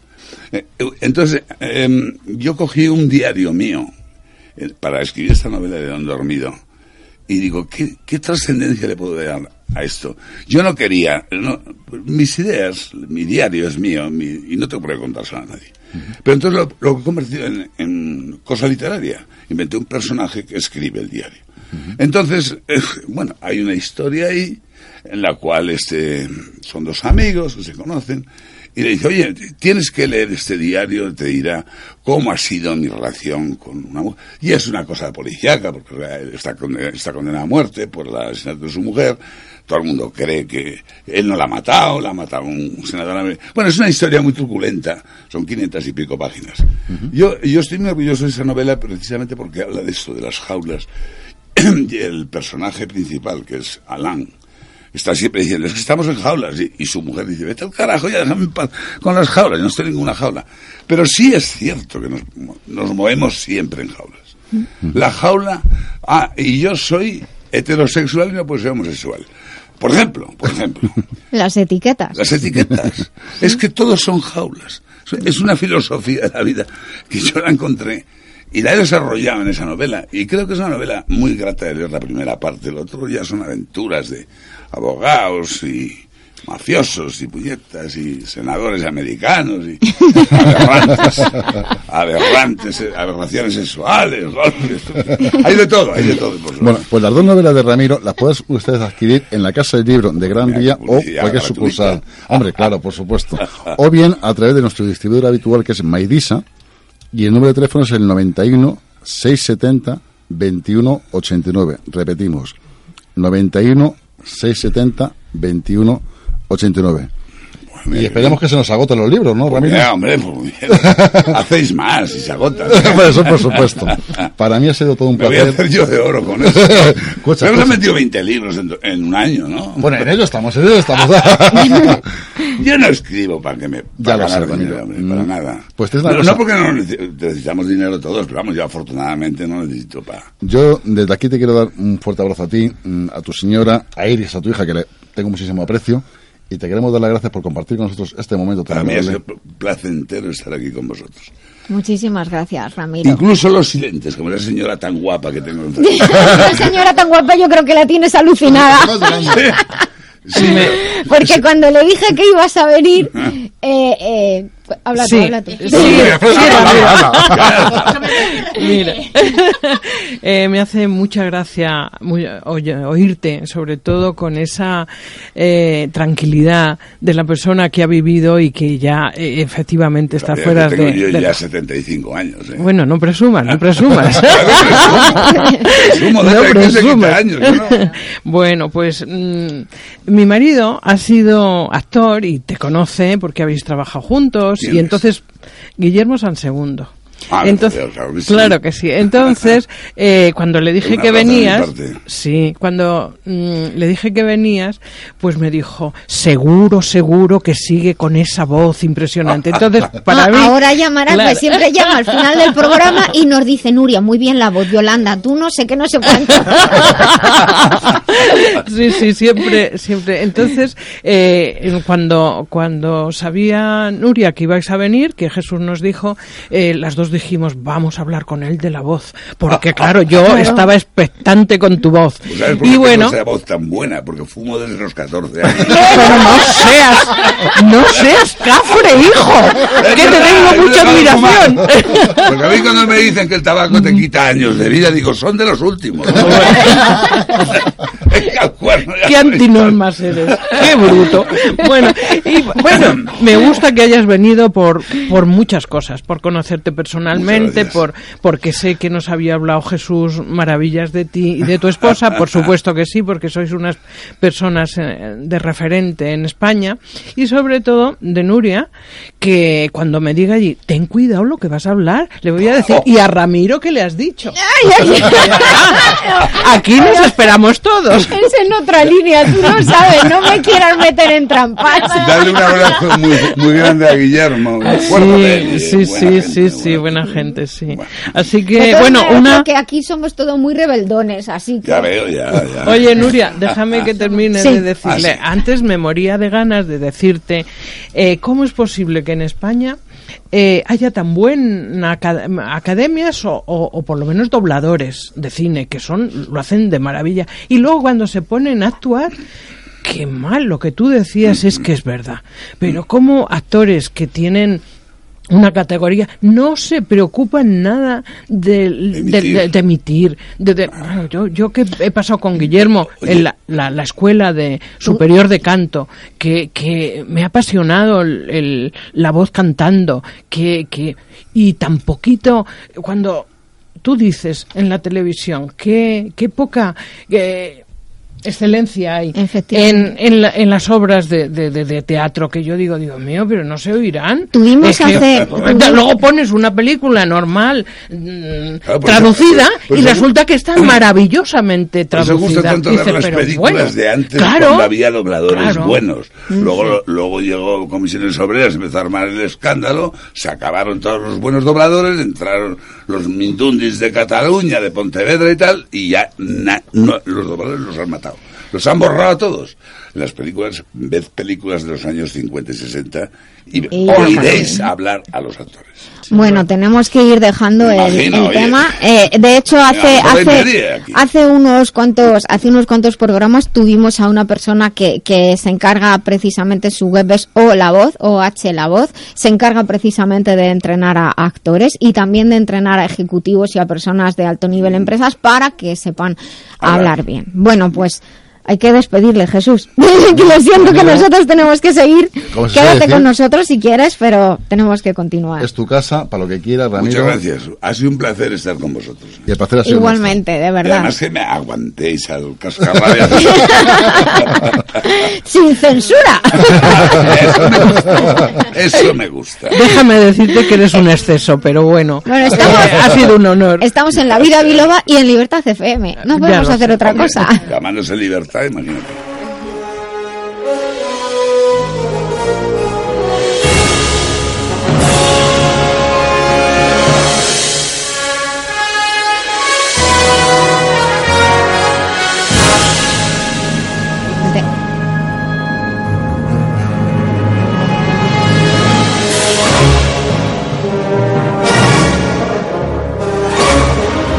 Estamos escuchando La Vida Biloba porque nos gusta sentirnos mejor, ser mejores personas, ser más felices y vivir en positivo. Bueno, pues vamos a continuar. Dejo de fondo esta música que sé que es- le gusta mucho a Quisco. He venido hoy en, en, no en un DeLorean, he venido en otro coche, pero más o menos. vale, vale. Pues aquí esta, esta canción es, es para ti. Eh, nos hace muchísima ilusión tenerte aquí hoy en persona en nuestro, en nuestro programa y también que todos te, porque las fotos son las fotos, pero que todos te pusieran cara, presencia, energía, vibración y los abrazos, que es lo más bonito que, que tenemos que hacer. Y mientras Muchas que gracias, continúa esta música de fondo, tengo lo que me dé tiempo, luego entramos. Tengo una pequeña broma para algunos de vosotros. Eh, Yolanda, A la de, orden. de las siguientes opciones que te voy a dar, ¿cuáles te parecen mejor técnica de depuración y detoxificación? Como siempre estás con el rollo ese, pues te leo opciones. Vale. Y tú me dices la que te parece mejor. Vale. La 1 dice comer carne de animales que nunca hayan tenido relaciones sexuales y por eso se consideren puros. La 2. Bueno, yo creía que venía Oliveros a, romper esquemas y ahora resulta que tú también te pones ahí. Parece mentira que no me Bueno, conozcas. Bueno, bueno, pues la. 2. A ver. dice darte baños de vapor y después frotarte con una toalla húmeda para ver la porquería que sale. La 3. Salir a caminar por la ciudad con una bufanda de forro polar que filtra las partículas súper bien, aunque haga calor. Y la 4. Ducharse tres veces al día con jabón, champú, calia y fairy. Pues ¿Cuál, no. ¿Cuál eliges? Eh, Sobre todo la de Fairy, no. A ver. ¿Con cuál te quedas? A ver, a ver, a ver, a ver. La de comer carne de animales No. puros, la de los baños de vapor, la de salir a caminar con forro polar. La de la baños de vapor. Vale, muy bien. Aceptada. Bueno, Aprobada, aprobada. menos Ya- mal, ya- menos ya- mal. Ya puedo vivir tranquila. Menos mal. Jesús, va, te toca. A ver, que sea fácil, que sea fácil. Dice, como editor, participas en este programa de salud, bienestar y felicidad porque, uno, si te traen un libro malo, lo reciclas y haces confeti para fiestas con él. Dos, porque tienes una fábrica de gafas de vista cansada y haces que la gente lea obligatoriamente. Tres, porque leer nos ayuda a conocer, a salir de la mediocridad y a hacer más felices. A ti te lo he puesto difícil. O cuatro, porque como mago piensas que convertir los pensamientos en un libro es la magia más poderosa que existe. Pues mira, me quedo con la tercera y con la cuarta. Voy a repetir las dos. Vale. Porque ambas van vinculadas una con la otra. Vale, me parece muy bien. Sabía que ibas a decir eso.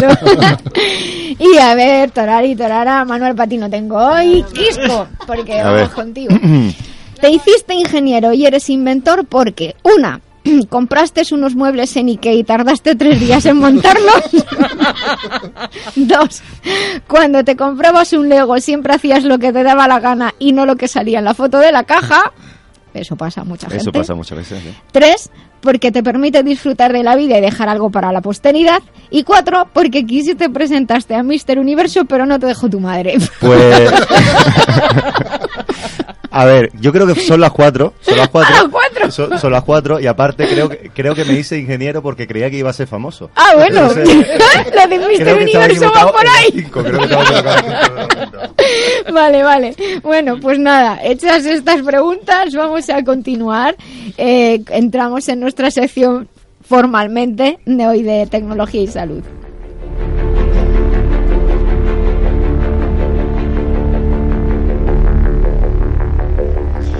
Bueno, son las 13 y 40, las 12 y 40 en las Islas Canarias, otra hora cuando ustedes escuchen nuestros podcasts. Y hoy la sección de tecnología y salud, que es siempre la última de este programa, pues le vamos a dar más tiempo porque lo que yo quería es que participaran todos los que, los que están aquí hoy en, en el estudio.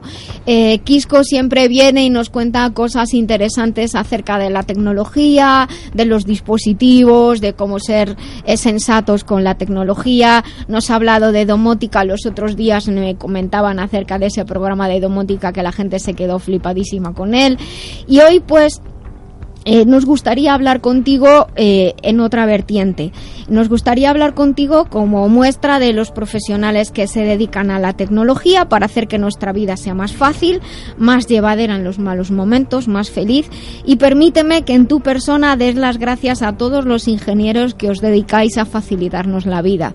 Aquí tengo también al otro lado de la ventana aquí al maestro Dianel Blanco, que sin él tampoco podríamos estar haciendo nada. Eh, vosotros dediquéis vuestro tiempo, vuestra vida con más o menos amor o ilusión para hacer, como digo, que nuestra vida sea más fácil, explorar nuevas habilidades, desarrollar nuestros talentos y generar conocimiento y prosperidad. Y la primera pregunta de rigor a todos los profesionales relacionados con la salud que han llegado a este programa es ¿cómo fueron tus inicios? ¿Cómo te dio por ahí? ¿Qué estudiaste? Pues, a ver, muchas gracias también por la presentación y me uno a, bueno, al llamamiento de agradecer no solo a los ingenieros, sino a los que hacen de ingeniero. Exacto. Porque también es muy importante, hay muchas personas que, que a lo mejor no tienen la titulación, pero sí que tienen el conocimiento. Y, y como decía antes Ramiro, que me quedo, yo cuando sea un poquito más mayor, quiero ser como tú. ¿vale? Te lo digo ya. Ha dicho un poquito más Un mayor. poquito más mayor, sí, sí, pues, Estamos casi en la adolescencia, mismo. Y gr- gracias a programas como el de La Vida Biloba, esperemos eh, durar hasta los 180, 200 años, que no creo que sea mala, mala época para irnos de aquí. Pero sí que es verdad que a mí, desde pequeñito, como decía, ¿no? a mí me daba por desmontar los, los juguetes. Mm. Me acuerdo que, que mi padre me chillaba mucho, ¿no? Por, porque, claro, me compraban un juguete y enseguida lo estaba rompiendo. Y no estábamos en la época que estamos ahora, ¿no? Y, y claro, sí que mi madre siempre decía, no, no, él, él lo rompe porque quizá lo que quiere es ver lo que hay dentro, ¿no? Cómo funciona. Los mecanismos. Y, y ese, ese eh, digámoslo así, esa semilla siempre la he tenido dentro. Y aunque en mi vida eh, empecé siendo carpintero, ¿no? Eh, uno de mis primeros trabajos fue carpintero y, me he dedicado también a muchas cosas. Pero, pero siempre he tenido ¿no? esa, esa semilla y desde hace unos años pues tengo la suerte de poder eh, tener una empresa y, y dedicarme a lo que quiero y como quiero y, y con total libertad, que eso en los días y en los momentos que estamos es bastante difícil. ¿no? Es un lujo, Sí, de la hecho, verdad que sí. poder dedicarte Muy a, ser a feliz. lo Muy gusta. importante tener curiosidad. Sí, mucha. Sí. Mucho. Mucha. Eso, que no se vaya nunca. no Deja- se vaya nunca. no dejar de hacer preguntas, digo yo siempre a mis alumnos, que cuando dejamos de hacer preguntas dejamos de crecer. Sí. Creo que Yolanda te quiere preguntar algo. No, Quisco, que, que el otro día en el, en el correíto que tenemos de grupo Sí.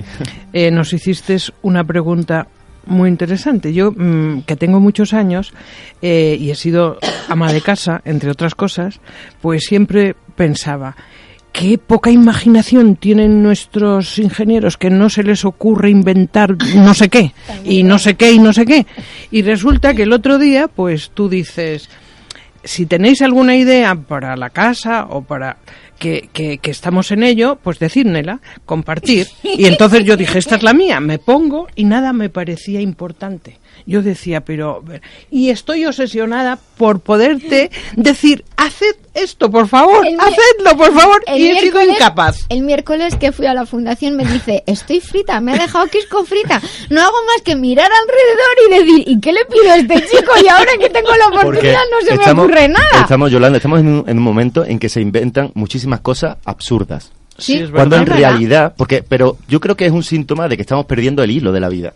Estamos perdiendo, yo creo, el, el hilo de, de- de- sentido común. Efectivamente. Porque, como decías antes, Ramiro, las personas, el, eh, o, o Jesús, eh, en lo de la feria del libro, van mirando hacia abajo, van mirando el móvil. Eh, yo recuerdo ayer en el metro que tuve, el día de ayer fue, digámoslo así, podemos llamarlo el día del metro, ¿no? Porque creo que me em, estuve en todas las líneas de Madrid. Y, y yo veía a la gente que iban andando y además con una habilidad sobrenatural para no chocarse los unos con los otros, no caerse por la vía y, y no sé, ¿no? Y no pegarle, murciélagos claro, ya. y- y- o no pegarle una puñalada con el libro en la espalda al que tienes delante. Y además también vi, eh, digámoslo así, un, como si fuéramos todos eh, hormiguitas, o sea, las personas a la derecha, eh, en, la, en la subida de la... Bueno, pues con esto lo que quiero decir es que a mí, por ejemplo, ayer se me ocurrió que la publicidad en los laterales eh, de, de los metros No eh, sirve de no sirve nada. de nada a día de hoy. La publicidad yo creo que debería de estar en los suelos. Porque a, a fin de cuentas, a fin de cuentas, ¿no? Claro, a, a fin de cuentas, es un poco habrá algún tipo de publicidad que sea bastante Señor complicado pisarla, pero No, no, pero en algunos sitios sí que es verdad que, que hay flechas donde te dicen por aquí, lo ponen en lo que sí, al hilo de lo que dice Yolanda, sí que es bueno que, que veamos cuáles son las preferencias, lo que necesitamos y lo digamos. Porque a veces eh, eh, las empresas, lo- lo- los emprendedores, creamos eh, utensilios, creamos herramientas que ni siquiera sabemos si la, la- la gente la quiere utilizar o no. No sé si Entonces- habéis visto, eh, eh, yo lo vi ayer en televisión, que se había escapado un robot a los chinos y había creado un cisma del en la ciudad. Y se quedó sin batería y en medio y todos los coches parados. Pero ¿a, a dónde hemos llegado de mirar a un robot a escaparse de la... De, de- De la jaula, de la jaula te yo y ya está. Oye, yo te quiero preguntar Sí, una cosa. Soy muy, muy enamorado de la, de la etimología de las palabras. ¿Ingeniero viene de ingenio? Yo creo, creo que sí. Creo que sí. Pero quizá, quizá, a veces... Yo mm, conozco a es más- ingeniero que claro, tiene menos ingenio Es que, es que en realidad el Porque no estudiaron lo que ellos querían, sino lo que papá Quizá. quería, jolín, Ah, que es que no sabéis, no, no, conocéis. teoría maravillosa de un amigo mío psiquiatra que dice que hay gente que pare hijos y gente que pare vidas. El que pare vidas las deja ir y el que pare hijos los quiere conducir. Los hijos no hay que conducirlos, hay que hacer como los pájaros. El pájaro le da de comer el gusanito a las crías y cuando saben volar dice, apáñatelas como puedas. Claro. Echa a volar, cáete y levántate. Es así. Si la vida no la vive, no, ganas, asunto. no ganas experiencia. Mal asunto.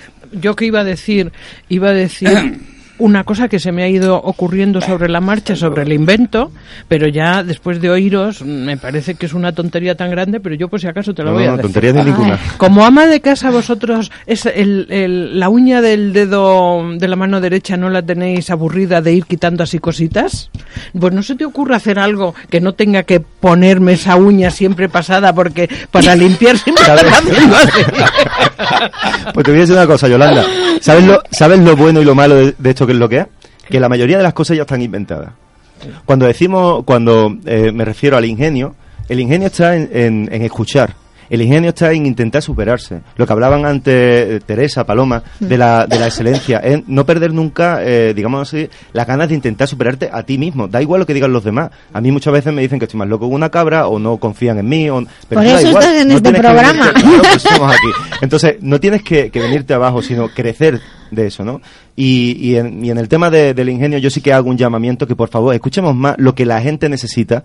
Y si lo que nos piden son cosas insensatas vamos a intentar educarla para que pidan cosas con, con eh, digámoslo así, con, con un uso, con un Mm. uso real para lo que de verdad Claro, eh, pero que funciona en la Yolanda vida, es como una rascadora de, de la, de la vitro, pero para cualquier cosa. ¿no? Claro, que tú cuando estás fregando el suelo, de repente hay algo pegadito en el suelo, ¿no te agachas y haces así? Claro. Cuando estás eh, ¿Sabes, ahí haciendo, Yolanda? ¿no te haces así corriendo? Pues sí, cuando estás en el cuarto de baño. Pero sabes que hay máquinas que ya limpian el suelo, ¿no? con la máquina, con la máquina limpiando siempre se queda una cosita pegada. Que tengo, ani- que tengo animales. Eso, eso es otro tema. Hay que sacar Claro, Jolín, digámoslo cada así. uno cuenta la historia según le va en ella. Eh, Quisco, que yo te a hacer una preguntita. Hazme el favor. Pero lo has dejado muerto. Vosotros, vosotros cuando hacéis el I más D, dijéramos, de desarrollo de, una- de un proyecto, Piensan en Yolanda. Vosotros, vamos a ponernos serios, que esto no, esto no es serio. Quisco, vosotros, por ejemplo, cuando desarrolláis un proyecto, ¿dónde sale esa bombilla que os, os ilumina para hacer un desarrollo? Pues si te soy sincero, no lo sé. Eso no te puedo, de- no soy capaz de decirte porque a veces tenemos muchas ideas que, que, eh, a lo mejor no son realmente buenas o, o se- mm, o no tienen un buen fin o no hay un feedback con, con, con los clientes después o con los desarrolladores. Y sin embargo hay veces que te se ocurren muchísimas ideas buenas y Mira, creativas. no mira, ya, ya lo decía Picasso, que la inspiración y las musas te pillen trabajando. Es verdad. Es verdad. Es verdad. Si, y se hace camino al andar. Si estás andando, a lo mejor aprendes un paso nuevo. Si te estás quieto, te quedas quieto y ya está, eso es todo. Efectivamente. Está muy bien dicho de tu parte. Quisco, ¿hay algo de lo que estés realmente muy, muy, muy orgulloso de las cosas que has creado? Algo así que... Hombre, de las cosas que he creado, mis dos niñas. Hombre, ya, ya, sabía que ibas a Pero eso es un invento ¿eh? que cualquiera sabe hacerlo, ¿eh? No te quiero quitar mérito. Bueno, tampoco, tampoco estamos así, A ver, ¿eh? sí. Bien, a lo mejor no. No, pero intentarlo lo intenta todo el mundo. En este caso, en este caso ha sido una creación perfecta sin que lo buscara, ¿no? Porque, Sí. digámoslo así, es la vida lo maravillosa que es, ¿no? Eh, yo estoy muy contento con lo que, con la empresa que, que tenemos ahora y con los productos que llevamos, porque si te, la verdad la que- empresa y di el nombre, que siempre la- lo decimos. Tenemos eh, Jiménez Business SL, que es nuestra empresa matriz, y después fundamos eh, la marca Genome, que digamos es como otra subempresa ¿no? ligada a la nuestra, y tenemos la suerte de, de- de desarrollar lo que nos da la gana, y, y- y sí que tenemos esa, esa intención de, de hacer o intentar hacer la vida mejor. Intentamos también demostrarle a otras empresas mucho más grandes que nosotros que estamos en unos tiempos distintos y que hay que utilizar las tecnologías para nuestro bien. Eh, intentamos demostrarle también a, a otro tipo de empresas que tienen que, que prestar atención también a personas que tengan, por ejemplo, no tengan vista, eh, o sea, que tengan, sean ciegos o, tengan otro tipo de, de- de problemas en la vida, para acercarle ¿no? a los productos a todo, a todas las personas, porque cuando tú inventas algo, lo, como decía antes Ramiro, lo importante es hacerlo porque te gusta. Y si después tienes la oportunidad de que otros disfruten de tu obra, es algo maravilloso. Bueno, pero tú has pedido hace un momento que te diéramos sugerencias. Te voy a dar una sugerencia. ¿Podréis vosotros inventar un micrófono para que cuando un gilipollas de político como Pablo Iglesias diga la tontería supina de que el mejor presidente que ha tenido España ha sido Zapatero, se corte el micrófono y se, y se, y se borre lo que ha dicho este Cállate imbécil? que nos quedamos sin, sin Radio Libertad. No, yo tengo libertad para decir esto. Ramiro. Cada uno piensa Yo lo soy que... Ramiro Oliveros y digo que el señor Pablo Iglesias ha dicho una soberana gilipollez al decir que el señor Zapatero es el mejor presidente de la historia de España porque es la peor mierda que ha estado en la Moncloa. Bueno, aquí nosotros procuramos no hablar y de me comprometo y política. contesto ante un juez si quiere. Bueno, nosotros procuramos no hablar de política. voy a contestarte la pregunta. Me voy, me voy a apuntar. me voy a apuntar. Y se me acaba de ocurrir una cosa así sobre la marcha. Eh, sería, en vez de cortar, porque el silencio a veces Es malo, da, sí, sí. da interpretaciones Poner negativas. música celestial. Una música celestial, ¿no? Un, un Eric Clapton. Cuando empieza el comentario, música. música celestial. Gracias. Oye, si inventáis eso, yo de verdad yo me pongo de rodillas y hago a buoba. Y te pasamos, y te pasamos comisiones, Ramiro. Bueno, entonces, como ves, ah, empiezan a salir, empiezan a surgir las ideas. Yo he preguntado de lo que estabas especialmente Estoy en- orgulloso. encantada porque te has puesto en tu, en tu puesto. eh, con el señor Olivero. no, procuramos no hablar de bien. política aquí, es la verdad. Que, Porque pero- intentamos llevar una vida saludable. Exacto. Y es una manera de discutir. No hablamos ni de un- política ni de fútbol, fíjate. Que es un programa de salud. Joder, yo hablo de la salud mental también. ahí, ahí, eso. eh, Hombre, que no, no, no- no lo olvides, ¿eh? Y lo que- importante casi que la otra. Eh, hombre, están las dos di- directamente relacionadas. Si la mente está bien y, y el cuerpo está malito, el cuerpo puede estar mejor. Y hay una interacción ahí directamente entre el cuerpo y la mente. Cuando estamos felices y estamos malitos, estamos, nos recuperamos antes. Y al revés, cuando estamos tristones o deprimidos, si el cuerpo eh, acompaña, superamos mejor los baches. Me deja decirte una cosita que, que este, eh, estos días que he estado aquí en Madrid Mm. se me han aflorado. Eh, cuando uno canta, yo creo que es síntoma de, de que tú estás feliz, realmente feliz. Porque yo recuerdo cuando, cuando trabajaba en, en fábrica ¿no? y el, el día de cobro, todo el mundo estaba... "Na, na, na, na, na, no, no, no, no, no", pero que cobrabas por la noche, ¿no? Eh, o, o el día que has tenido un buen día con tu pareja, vas a la ducha, cantas como si fuera un jilguero, ¿no? Entonces, eh, me he dado cuenta de que cada vez la gente canta menos. Y eso es un síntoma de Mira, que quizás no eso, estemos tan felices. Eso que tú has dicho, está Yolanda presente, yo digo muchas veces, lo que yo echo de menos y os va a parecer una tontería. Ahora vivo en un sitio donde no es tan fácil tener esta percepción. Pero cuando vuelvo a mi barrio a visitar a familia o amigos y, y los, los bloques estos donde todas las cocinas tenían un patio central, yo tengo el recuerdo de escuchar a las mujeres cantando haciendo las cosas, las mujeres o los hombres. Ese canturreo de, de las canciones de siempre de la radio. Y, y hace muchos Conchita años, hace muchos años que no. Yo creo que aquí en Madrid hay muchas personas que llevarán mucho tiempo sin ver cantar a alguien porque yo venía cantando de camino a, con mis amigos, veníamos Sí. cantando de camino a la radio y, muchos nos miraban como diciendo, estos locos que están, salido están de grabando un fija". videoclip, están... ¿Tú no te has dado cuenta que la gente en Madrid vamos todos mm, como enfadados y muy deprisa? Pues Hablamos error. muy deprisa y, y en el y en el metro que yo ah, últimamente cojo el metro que no, no tenía costumbre Por y culpa de venir al programa.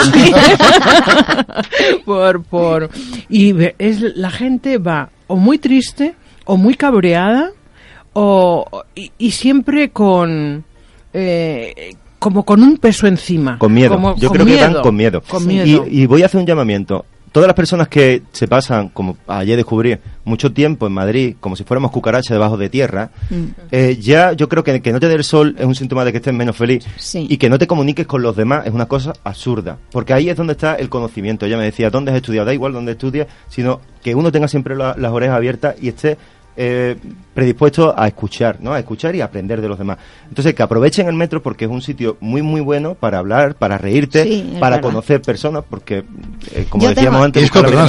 Yo he ligado en el metro. Tú digo en el metro. que tiene una cara de muy ligón, ¿eh? A mí me pasó, a mí me pasó una vez en, en el metro que estando, como digo, hice la carrera en el metro, la primera, y estando haciendo unas integrales que no me salían ni para atrás, el tío que estaba al lado me dijo, te echo una mano, soy profe de mates. Y, me, y lo que duró el trayecto me ayudó con los deberes y eso, esas cosas, ya ahora casi que no pasan. Nuria, pues te hace una- ahora, en plan ya en serio, yo te es curioso porque hace muy poquito tiempo conocí a una mujer en, en el metro e hice de psicólogo, porque iba leyendo el libro El Secreto, iba Sí. a mi lado y empecé a hablar con ella precisamente, y es curioso, entablamos una comunicación, la chica está casada, tiene un hijo, pero está pasando por un bache muy complicado de su vida y se aferra a la literatura para ver Claro. si le da una salida.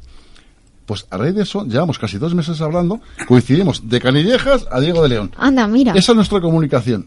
Hasta el día siguiente o hasta el día siguiente, que es curioso, qué bonito. que es ayudar a Bueno, alguien. pues saludamos a la compañera de viaje de Jesús. ¿Tú has visto la película Enamorarse? No. Pues es, eh, es en un tren. Ah, oye, mira, mira. Robert De Niro y... No, me gusta respetar a la gente y una persona que está casada, por supuesto, tiene mi... No, no, pero si estos están casados también, acaban de... Más liado que la pata en Roma. se nos, se nos va se nos va acabando el programa y no quiero dejar de, de pasar el tiempo sin despediros como conviene a todos. Manuela, muchísimas gracias por estar aquí, por tu presencia. Eh, Manuela, eh, ya sabéis todos que, que trabaja. por cierto, ¿eh? Tú, Manuela Yo canto y canta. Tú eres testigo de que Sí, canto. sí, sí, Manuela. Manuela está en, la- en la sala de, de quimio donde ella trabaja y se lo pasa canturreando para arriba y para abajo todo el rato. Se le nota la cara, la cara de alegría que tiene siempre, coño. Es que tenéis, tenéis que verla, Claro tenéis, que sí. tenéis que verla. Ramiro, mil gracias por estar con nosotros. Como te ha dicho Jesús, esta es tu casa para lo que puedas Oye, y, necesitar. y quiero pedir disculpas por mis excesos. No te preocupes. Pero ahora es- cuando, ahora, A, a quien le puedan molestar, porque yo respeto incluso a los que no me, no me merecen respeto. Ramiro, Vale. ¿me deja decirte una cosa? Nunca te disculpes, ¿vale? Por ser tú mismo. Nunca. No, no, Y por ser no, auténtico, no, me estoy ¿eh? Cuidado. disculpando por ser yo mismo. Estoy disculpando porque hay gente que tiene derecho a estar equivocado. Claro. eh. Y entonces a lo mejor me, me oye a mí y dice, este se cree en posesión de la verdad, yo también la tengo. Pues mira, su verdad para él y la mía para mí. Para ti. Bueno, pues Jesús, muchas gracias por, por Gracias a estar con nosotros. Y ha sido- hoy ha sido un día maravilloso. Hoy ha sido un día maravilloso. Yolanda, muchas gracias por Eh, estar gracias, con nosotros. gracias a vosotros. Ha sido hoy un, un lujo de programa porque han venido personas encantadoras y sobre todo que hay mucho que aprender de ellas. Quisco, me- te doy las gracias por, por todas tus buenas intenciones y por estar aquí hoy con nosotros. Muchas Damos las gracias a, a Paloma, a Victoria y a Teresa que se han marchado ya. Quisco, mil gracias por venir. Nada, Ojalá que decir- podamos tenerte pronto. Si me dejas un, un poquito, le voy a decir a, los- a los Diez oyentes segundos. que si la semana que viene no hay la vida biloba es porque os he raptado todo y os he llevado su. Ya empezamos a emitir desde allí, ¿eh? Cuidado. Bueno, pues nada, nos despedimos. Ya son las 13.59 pasadas, las 12.59 vienen las noticias. Estén con nosotros el sábado que viene a las 12. Escuchen nuestros podcasts, compártanlo con sus amigos y conocidos. Estamos en La Vida Biloba, en Libertad FM. Y recuerden sonreír, pues el cerebro cree que somos felices y todo el cuerpo lo percibe. Hasta el próximo sábado. Vivan la vida biloba.